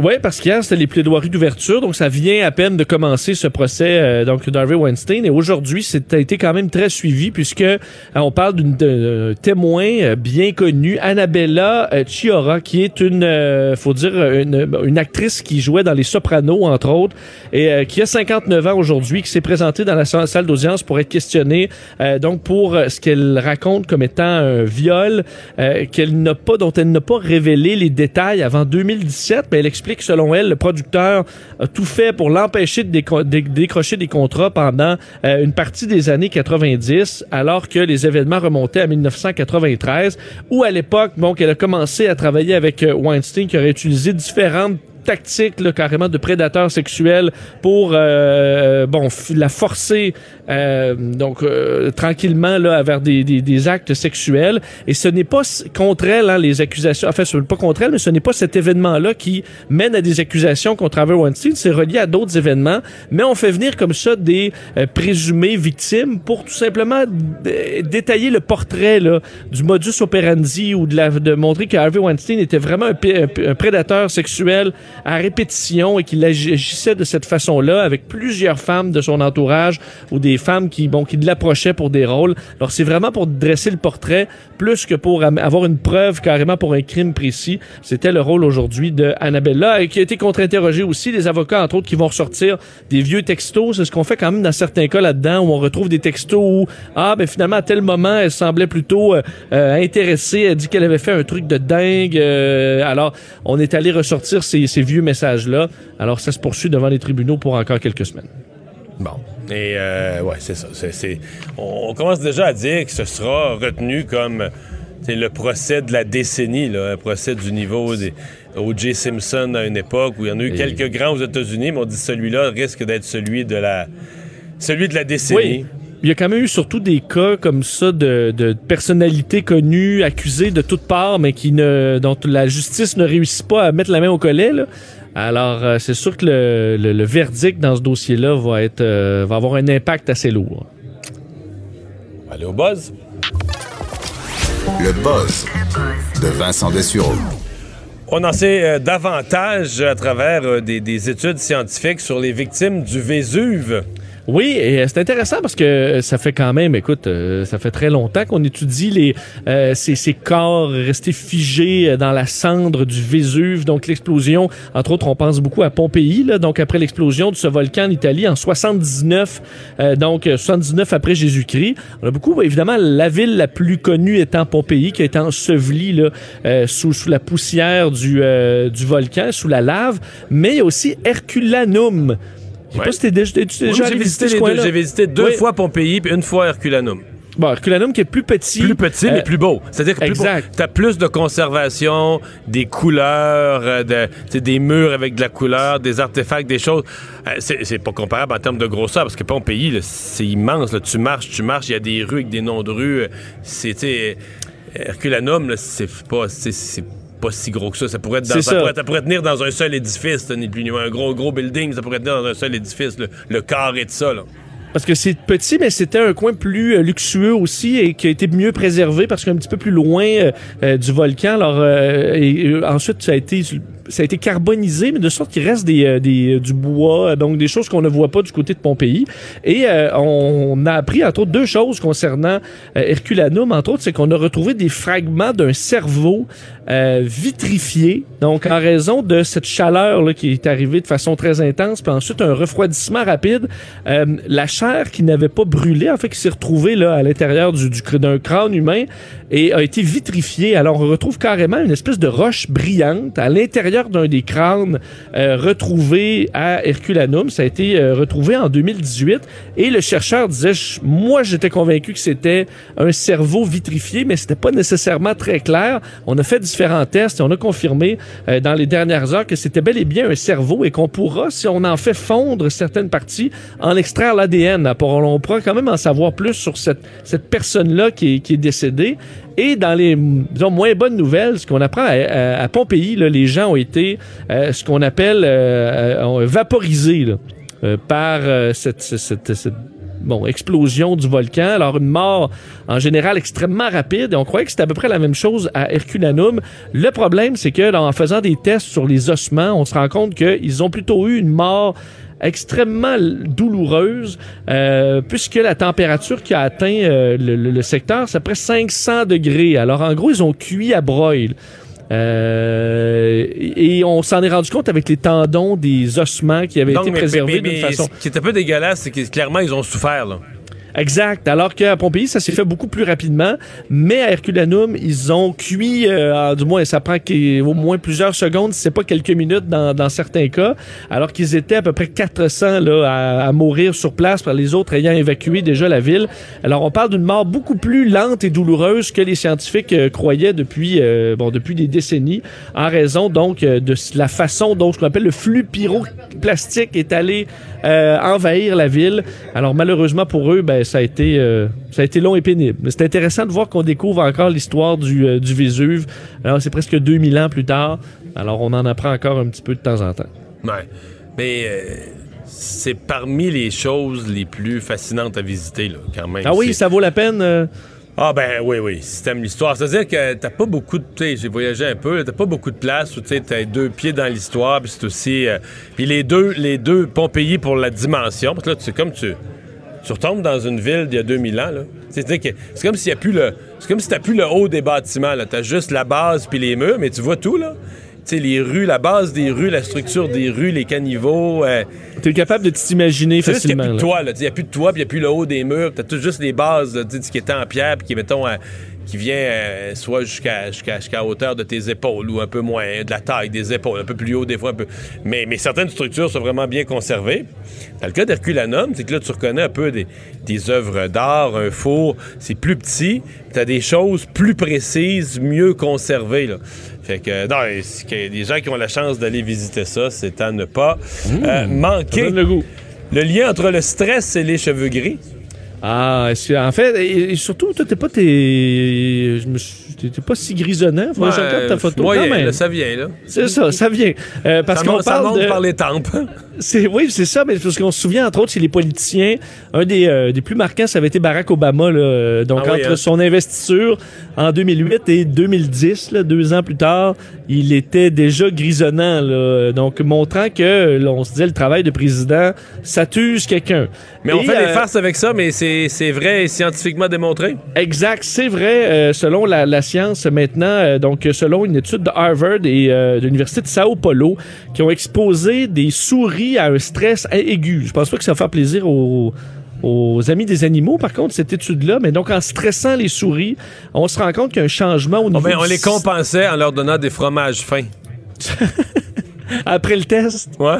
il leur donnait une sélection de fromage fin. Ouais. Euh, Peut-être, mais ce qu'on se rend compte, c'est que... Mais ça, les- c'est pas écrit dans tes documents dans l'étude, là. Ouais, ils veulent pas... euh, OK, ils veulent pas qu'on bon. sache ça, bon. Euh, donc, le système nerveux qui réagit, euh, donc en accélérant le cœur, évidemment, lorsqu'il y a une situation de stress, le rythme cardiaque qui augmente, système nerveux qui euh, va sécréter des neurotransmetteurs, de l'adrénaline et tout ça, et entre autres va faire un, un- un effet au niveau du pigment des poils, de sorte que les cellules souches qu'on retrouve dans chacun de nos, euh, de, de, de- bon, de nos euh, follicules pileux, là, vont, euh, dans ce cas-là, de source de stress, disparaître. En fait, vont quitter la base du follicule euh, pileux ou des, cheveux et vont laisser les cheveux donc sans source de pigmentation et les, les- cheveux vont virer au blanc, enfin au gris puis au blanc.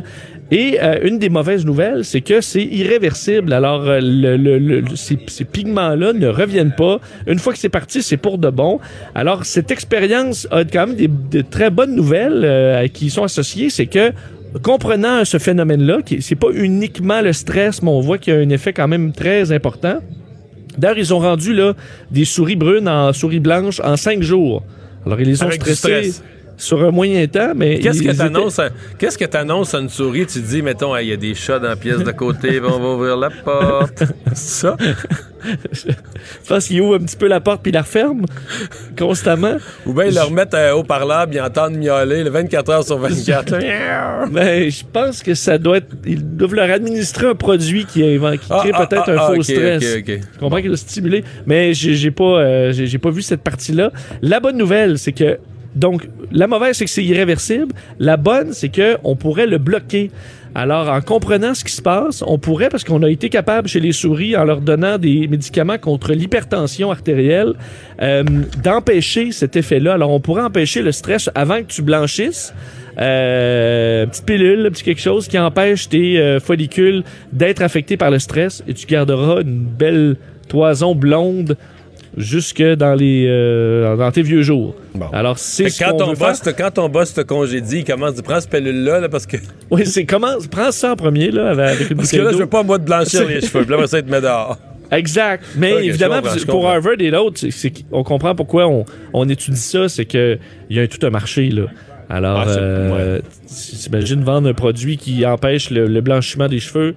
Euh, c'est peut-être pas l'équivalent de les perdre, mais il y a un marché pour ça assez important. Et finalement, re- journée record pour Trump sur Twitter. Oui, je sais pas si t'as vu euh, hier non, Trump. vu de ça, mais il me semble Bon. qu'il est toujours sur Twitter. Qu'est-ce qu'il a pu faire de plus que plus, là? Ben, c'est qu'il a jamais, alors qu'il publie énormément sur les réseaux sociaux, hier était sa plus intense journée de toute sa présidence sur les réseaux sociaux. Pour vrai? 142 tweets hier. 142. Hey, moi, je suis, à deux, par- je suis à deux par jour parce que je me trouve très occupé. Puis tu sais, avec les Ben, exact. Était, alors, euh, 142 tweets à ses 71 millions de followers, de ses abonnés. En fait, c'est qu'il était à Davos. Alors, le- avec le décalage horaire, il a commencé à tweeter à minuit pile, donc euh, à notre heure, puisqu'il était 6 heures à Davos. Alors, en se levant, lui, il part. Alors, ça compte pour le début de journée. Minuit, là, il commence à, à partir sur le dossier de, évidemment, l'impeachment. Et ça s'est poursuivi Écoute, à un rythme effréné jusqu'à 6 heures euh, le soir, alors qu'il revenait vers Washington avec Air Force One. Alors, c'est euh, 142 tweets, ça bat son précédent record qui était dans les 130, le 132 si je me trompe pas. Encore là, c'était tout récent, c'était le 12 décembre dernier, concernant euh, les procédures en destitution. Mais le record qui n'est pas battu au niveau de Donald Trump, c'est que il n'a pas battu son propre record de toute sa vie puisque la journée où le plus, le plus tweeté de sa vie, c'était le 4 janvier 2015. Euh, Qu'est-ce qui se passait cette journée-là, tu penses, Mario? Je sais 4 pas. janvier 2015. Il a annoncé sa candidature, quelque chose comme ça. Non, c'était lance- deux ans avant euh, sa présidence, donc c'était, euh, il manquait un- plusieurs mois encore. C'était la première de la 14e saison de The Apprentice. Ah! Et, et il a fait 147 tweets cette journée-là. À n'a pas commencé en ayant la présidence, là. non, mais il avait 3 millions d'abonnés à cette époque-là. Il en a maintenant 71. Alors, au niveau des abonnés, ça a quand même été assez, euh, assez positif. Bon. Merci, Vincent. Le retour de Mario Dumont. Pour nous rejoindre en studio, Studio à commercial cube.radio. Appelez ou textez 187 Cube Radio. 1877 827 2346. Course à la direction des conservateurs. Euh, on commence à connaître les candidats qui vont vraiment y aller parce que plusieurs euh, se retirent de la course. Et euh, donc, l'étape suivante, c'est de voir qui appuie qui. Euh, Il y a un premier député conservateur du Québec qui se mouille, euh, Pierre Paulus, député conservateur de Haute-Saint-Charles, qui appuie Peter McKay. Bonjour, Monsieur Paulus. Bonjour, M. Dumont. Euh, Avez-vous l'impression que les, les Québécois, disons, les gens de votre comté, connaissent euh, M. McKay et comprennent pourquoi vous l'appuyez? Ah, c'est une très bonne question. C'est sûr que dans toute course politique, souvent, euh, les gens sont pas nécessairement très connus. Euh, les gens, les, Québécois, les gens de Québec, euh, du Québec, on, est habitués de plus connaître les, les gens que les Québécois. Ça, c'est normal. Euh, quand ça vient de l'extérieur, les gens sont moins connus. C'est la même chose à l'inverse. Quand on se présente, nous, les, les députés du Québec, on va à Vancouver, ils savent pas vraiment qui on est. Ça, c'est un petit peu normal. Par contre, Peter McKay, c'est pas un nom qui, qui est arrivé de la dernière pluie. Je veux dire, c'est quelqu'un qui est connu depuis longtemps, qui a été ministre pendant plusieurs années au cabinet de M. Harper à l'époque. Euh, ministre des Affaires étrangères, ministre de la Défense, ministre Ah, de- Avant ça, il était déjà chef du Parti conservateur avant la fusion. En plus, donc euh, c'est quelqu'un qui, qui a une- toute qu'une fiche euh, en arrière de lui, toute qu'une carrière. Pourquoi lui? Puis euh, le, le nom, je crois que le nom est connu. Les gens savent pas nécessairement peut-être qui vraiment il est, mais je crois que son nom est assez connu. Bon, qui- pourquoi, pourquoi lui? Pourquoi vous l'appuyez plutôt que les autres qui sont en liste? Ben, Peter McKay, premièrement, ça fait, moi, je suis avec le Parti conservateur, je suis élu depuis quatre ans et demi, mais ça fait depuis 2008 que je suis impliqué avec le parti, donc je le connais depuis longtemps. Euh, à l'époque, lorsqu'il était ministre, c'est quelqu'un qui, vous savez, j'ai un passé militaire, euh, je suis actuellement porte-parole pour la sécurité publique, j'étais en défense, donc le, le personnage, Peter McKay, c'est quelqu'un je trouve qui, me rejoint beaucoup de par ce qu'il a fait, de par sa façon d'être. Puis en partant, j'ai des affinités personnelles avec lui. Euh, ça, c'est un des facteurs. Deuxièmement, rappelons-nous qu'en 2017, lors de la dernière, dernière course à la chefferie, plusieurs euh, personnes disaient Ah, Ronan Brose devrait rester ou Peter McKay. Si on avait ces deux-là, c'était vraiment les gens qui étaient vus par les conservateurs pour être les chefs. Bon, à l'époque, euh, M. McKay avait sorti de la politique, il avait une femme, il a eu des enfants. Bon, j'ai fait sa vie dans le privé. Puis là, de revenir aujourd'hui, ben, moi, je trouve que c'est excellent pour notre parti. Puis, avec, comme je vous dis, avec son background, moi, c'est un homme qui me rejoint. Il y avait okay. une variable qui était importante, c'est la langue, le français. Ça, c'est clair. Euh, ça, on le sait plus, là. On, on, a le souvenir de l'époque qu'il parlait moyen. Ben oui. euh, je vous ai vu sur les réseaux sociaux aujourd'hui. Je pense que vous avez écrit qu'on allait être étonné. Oui, ben oui, effectivement, parce que moi, le premier, lorsque j'ai eu, euh, ça faisait un petit bout de temps que j'avais pas parlé avec lui, puis là, récemment, quand on a discuté ensemble pour euh, la course au leadership, wow, conversation uniquement en français, euh, d'un bout à l'autre, parler de tous les sujets que j'avais à parler, puis M. McKim me répondait sans hésitation en français, ça roulait bien. Donc, là, j'ai vu, OK, parfait. Le, le, la variable qui est importante pour nous, les Québécois, c'est d'avoir un chef mmh. bilingue. Puis là, ben, Peter McKay de 2020 parle français. Oui, il va y avoir de l'amélioration à mettre, c'est normal. Là. Comme moi, en anglais, il faut que je m'améliore tous les jours. Mais il reste que M. McKay parle suffisamment français pour que je sois en mesure de l'appuyer aujourd'hui. OK. Euh, est-ce que vous avez attendu le retrait de Jean Charest avant d'appuyer quelqu'un d'autre? Ou est-ce que vous avez considéré appuyer M. Charest s'il était allé? Parce que ça a circulé, il y avait quelques députés québécois qui attendaient de voir ce que Jean Charest allait faire. Là. En êtes-vous? Non, c'est sûr que M. Charest, c'est une variable qui était très importante dans la course. Il avait décidé de venir. Par contre, euh, avant même que M. Charest se retire, j'avais déjà parlé avec M. McKee, donc j'étais déjà avancé avec son équipe. Donc pour moi, c'était quelqu'un qui était. Euh, pour vous, c'était déjà clair. Les plans, puis c'est pas. Oui, c'est ça. OK. Euh, je veux vous entendre sur un, un sujet parallèle parce qu'il y a une entrevue donnée à CTV hier par un dénommé Richard Descaries que je connais un ouais. peu, euh, que ouais. je savais pas, que, que je voyais pas. C'est pas un député conservateur, mais là, c'est quoi, c'est un militant, un membre conservateur, mais là, il dit vouloir se présenter à la chefferie. Mais là, il a parlé, bon, avortement, droit des gays, contre les droits des gays à, à, à, à fond la caisse. Euh, J'ai même vu des, des conservateurs sur les réseaux sociaux dire j'ai honte, etc. Euh, comment vous voyez son, son entrevue, son entrée potentielle dans la course? Ah, j'ai la même réaction que la plupart des gens actuellement, mes collègues euh, qui ont réagi. C'est totalement inadmissible. Puis, euh, voyez-vous, ça ce monsieur-là a été euh, un, un, employé à l'époque. Là, je sais, je sais même pas, je le connais pas personnellement, je l'ai jamais rencontré. Mais d'avoir des propos comme ça, euh, c'est complètement inadmissible. Puis pour moi, euh, j'espère qu'il se rendra pas loin dans cette course-là. Euh, on peut pas supporter ça. Et voyez-vous, c'en est un, exemple. Monsieur Descaries, c'est un Québécois est-ce qu'il aurait fallu que j'appuie ce monsieur-là parce qu'il est québécois? C'est ça, des fois, la, la variable qu'on a aussi. Puis là, on voit que c'est totalement impossible de supporter quelqu'un comme lui. Et donc, c'est pour ça qu'aujourd'hui, je suis très fier d'être avec Peter McKay, mmh. qui parle très bon français et qui a surtout pas des façons de faire et des valeurs comme euh, ce monsieur. Ouais.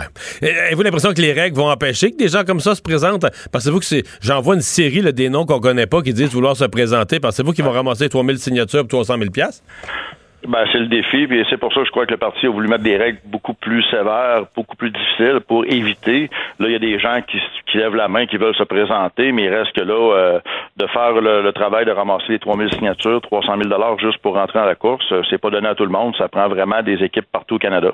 Puis, euh, je crois qu'il y en a qui veulent peut-être juste se faire connaître un peu, mais après ça, ils vont disparaître assez vite. Ils passeront pas la barre. Merci beaucoup de nous avoir parlé.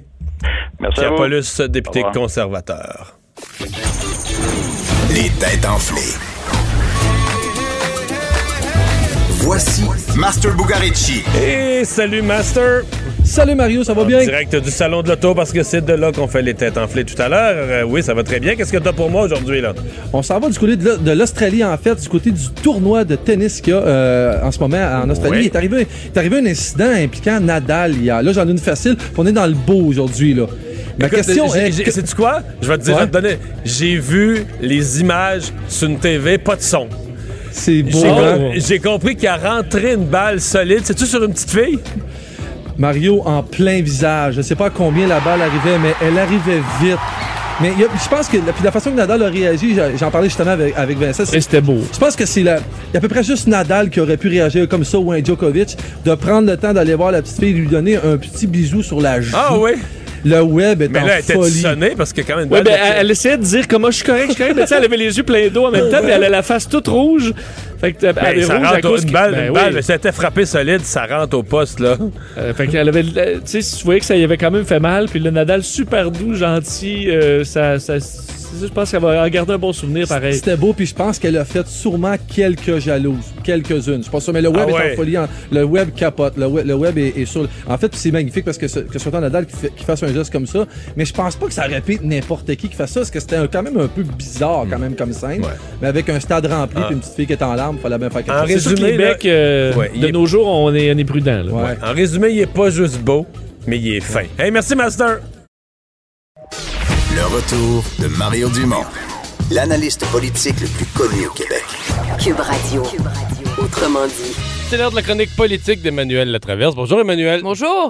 Et on se parle euh, encore de l'aide médicale à mourir. Finalement, Madame Mécan qui a fait, appelons ça un pas de côté.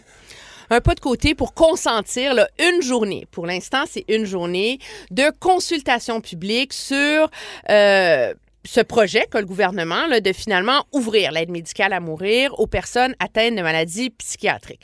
Le gouvernement du Québec se retrouve un peu coincé entre l'écorce et l'arbre là-dessus. Madame euh, McCann a été euh, très vilipendée là, depuis quelques jours, mais la réalité, c'est que quand on lit les jugements, l'arrêt Carter de la Cour suprême, euh, l'arrêt Truchon-Gladu, chacun de ces jugements-là, à leur façon, ont abordé la question euh, des, de l'aide médicale à mourir pour quelqu'un qui ne souffre, entre guillemets, que d'une maladie psychiatrique. Et la conclusion, même dans le jugement Gladu-Truchon, c'était des gens qui avaient aucun symptôme, symptôme psychiatrique, ils ne souffraient pas de maladie mentale, mais la question était posée, c'est que tu peux pas discriminer quelqu'un sur la seule base que, comme si la maladie mentale, c'était moins grave que la sclérose en plaques. Et l'argument du tribunal, c'était de dire qu'à partir du moment où, pour avoir accès à l'aide médicale à mourir, faut être apte à consentir, consentement éclairé, maladie grave, incurable, dans un stade avancé, et des souffrances qu'on ne peut pas euh, alléger, des souffrances intolérables, ben, les, Tous les critères sont là, dans le les, fond. les critères sont là pour empêcher les dérives. Mais tu vois, tu as vu la, la réaction dans l'opinion publique sur les radios un peu. C'est comme ça a donné un électrochoc à tout le monde de dire Wow! Minute! Mais c'est bizarre hein, parce qu'on dirait que c'est la première fois. Moi, je suis un de ceux qui, à un certain point, a, a eu tendance à mettre la pédale douce en disant ben, on avait dit que c'était pas le suicide assisté. Puis là, il me semble qu'on élargit vite. C'est plus les tribunaux que la politique, d'ailleurs, mais on, élargit comme vite et beaucoup. Mais, euh, et là, on dirait que c'est la première fois parce que l'opinion publique est naturellement favorable à l'élargissement de l'aide médicale à mourir, puis tout ça. Mais là, c'est comme si on avait touché quelque chose où pour la première fois, l'opinion publique a retroussé un petit peu, ou s'est posé des questions sur qu'est-ce qu'on veut faire exactement. Ben, c'est comme si il y avait des maladies plus acceptables que d'autres pour lesquelles tu voulais mourir. Alors, c'est correct de vouloir mourir quand tu as un cancer terminal. C'est correct de vouloir mourir La si tu as une sclérose en plaques, la ça. maladie de Lou Gehrig. Mais la, une forme de dépression incurable. euh, J'ai raconté là, dans ma chronique ce matin l'histoire d'un cas d'une femme qui avait un trouble de conversion. C'est l'équivalent d'un malade imaginaire. Elle avait des douleurs qu'elle ressentait qui n'avaient aucune explication. Cette femme-là, on lui a consenti l'aide médicale. Alors, c'est comme si on était vraiment dans un contexte où il y en a des maladies pour lesquelles c'est correct, d'autres non. Il commence à avoir un consensus autour des, des demandes anticipées pour l'Alzheimer, ça c'est correct. Mais la dépression, ça serait pas. Et là, je pense que Mme McCann a fait la bonne chose en proposant une consultation. Mais ce qui est intéressant, qui, qui est en train de ressortir, c'est qu'Ottawa a le même problème. Hein? Le problème fondamental, en vérité, il est plus grave à Ottawa qu'à Québec, parce que c'est Ottawa qui définit le code criminel. Donc, la loi qui va avoir un peu préséance au pays, le cadre de base, c'est celui d'Ottawa. Et à Ottawa, le ministre Lametti, qui pourtant est très en faveur de l'aide médicale à mourir, qui est en faveur d'enlever cette idée de fin de vie, son bureau est pas capable de nous confirmer qu'il y aura pas de- que les maladies psychiatriques ça Ouais. va. Alors c'est comme si là les gouvernements ils savent plus trop par où aller là autour de ça. Peut-être que ça donne raison dans le fond en partie à Mme Yvon de dire que même si légalement à cause des jugements, les gouvernements sont obligés de consentir l'aide médicale à mourir dans les cas de maladies psychiatriques. Peut-être que ça prend un débat juste pour pouvoir éduquer, rassurer, sensibiliser la population. Là. Et je pense qu'il y a une part Expliquer, de ça. présenter des cas. présenter des cas, etc. Là. Ouais. C'est, c'est souvent le cas. hein. Des fois, on parle de la notion de débat public comme d'une banalité, là, mais je veux dire, euh, ça a été dit par un sage de la discussion, là, tu sais, jaillit la lumière, puis c'est pas.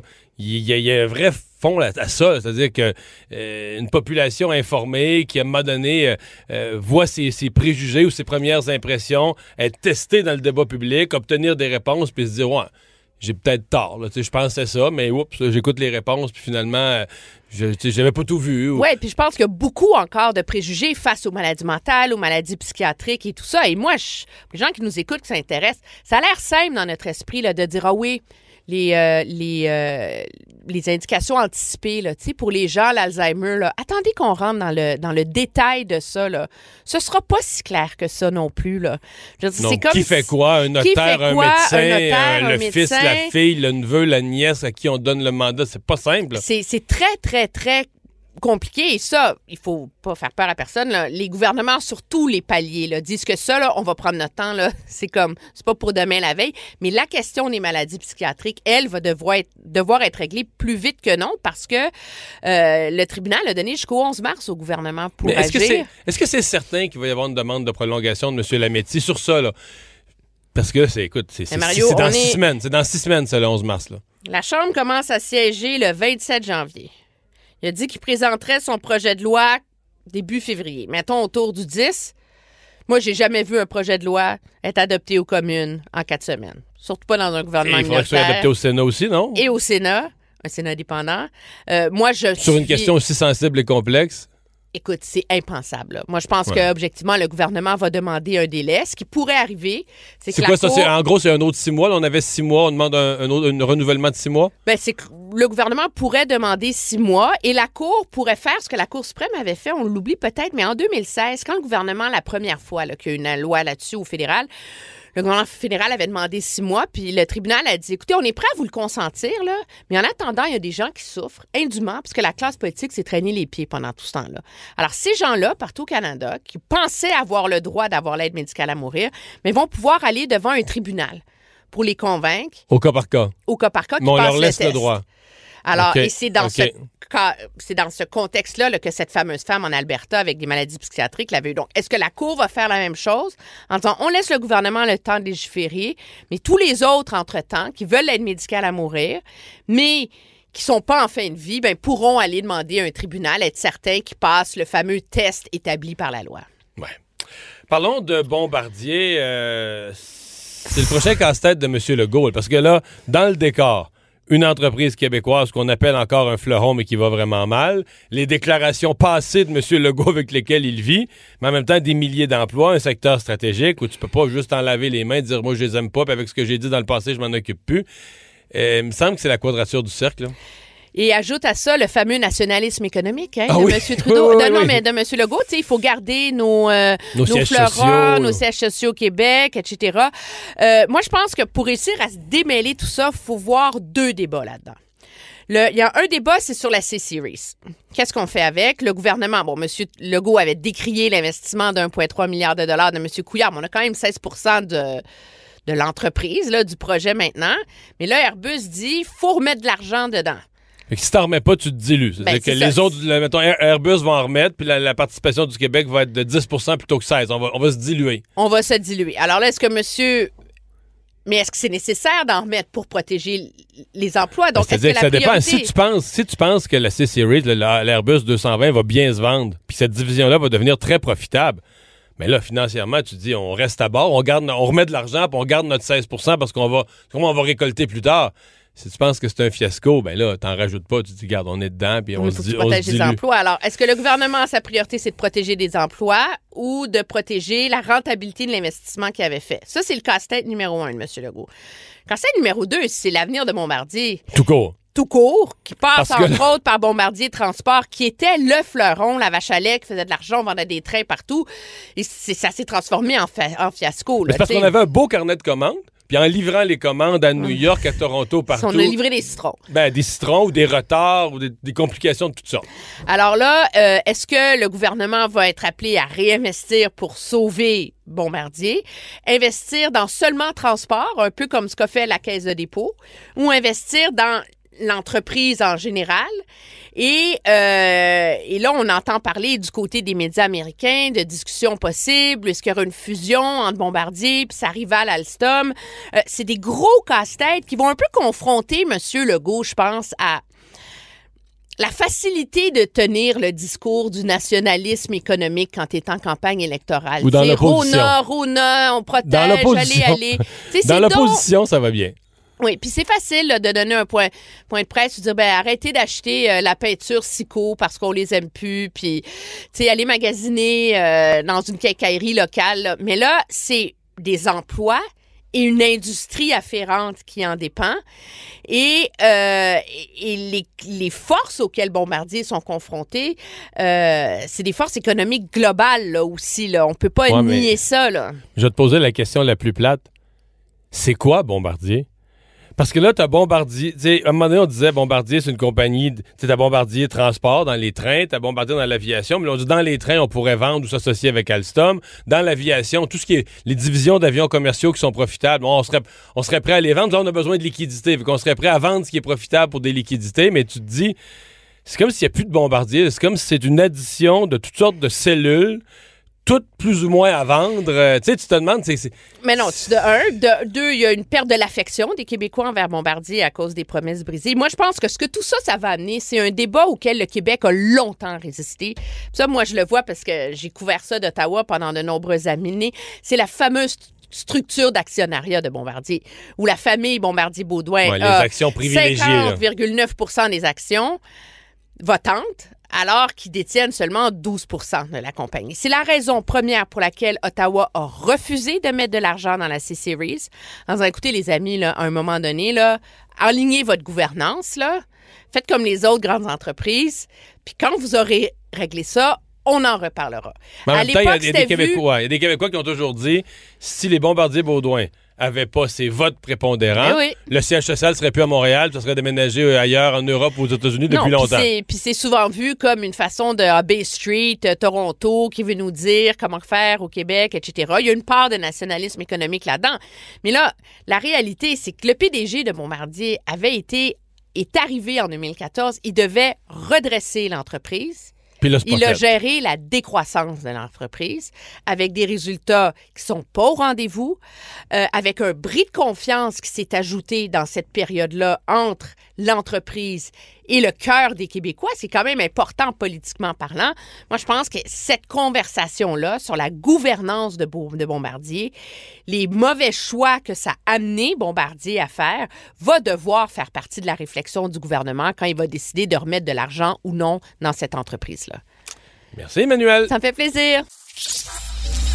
Pour une écoute en tout temps, ce commentaire d'Emmanuel Latraverse est maintenant disponible dans la section balado de l'application ou du site cube.radio. Cube Radio. Tout comme sa série podcast, Emmanuel présente un balado qui vous fera découvrir qui sont les hommes et les femmes derrière nos politiciens. Alors, euh, Vincent, euh, ben, nouvelle de dernière heure, euh, Oui. surprise, c'est Raymond Filion qui nous dit que Pierre Poliev, qu'on voyait comme peut-être un des favoris de la course chez les conservateurs, il devait lancer sa campagne dimanche, puis là, il vient, comme on dit, de tirer sa bloc. Effectivement, il ne se, repré- ne se présenterait finalement pas euh, pour euh, la chefferie du Parti conservateur, alors qu'on s'apprêtait à l'annoncer euh, dimanche, si je me trompe pas. Euh, il aurait, entre autres, le, le- plus de détails possible. Le Globe and Mail, entre autres, dit que selon leurs sources, euh, il aurait donc avisé John Baird qui allait s'occuper de sa campagne, que le cœur n'y était pas. Euh, probablement pour des raisons familiales, pas négatives là. nécessairement, mais voudrait euh, faire euh, de d'autres enfants avec sa femme et tout ça. Alors, Ben qu'est-ce qui s'est passé? Oui, je, je- la question. Bon. Qu'est-ce qu'on peut lire de ça? J'avoue que. à suivre, la mais la Ouais. course devient de moins en moins intéressante pour les conservateurs. Et finalement, ben, euh, on, on a des détails sur euh, la façon dont l'excursion à motoneige a pu se terminer, sur ce que le guide, entre autres, a, a pu vouloir faire. Oui, c'est le témoignage de Charles Tremblay, euh, qui est le propriétaire du dépanneur où s'est réfugié euh, les trois survivants, qui racontait que le, euh, le, le- le guide, Benoît L'Espérance, serait en fait euh, retourné sur le lac pour aller chercher le devant du peloton qui se trouvait donc à se diriger vers les eaux libres. Alors, alors aurait pu revenir et rester au sol, mais il est allé plutôt sauver le, le devant du peloton. Alors on en saura plus dans les prochaines heures. pour sauver les autres. Merci. Vincent, merci à vous d'avoir été là. À demain. Cette émission est maintenant disponible en podcast. Rendez-vous dans la section balado de l'application ou du site cube.radio pour une écoute sur mesure en tout temps. Cube Radio, autrement dit. Et maintenant, autrement écouté.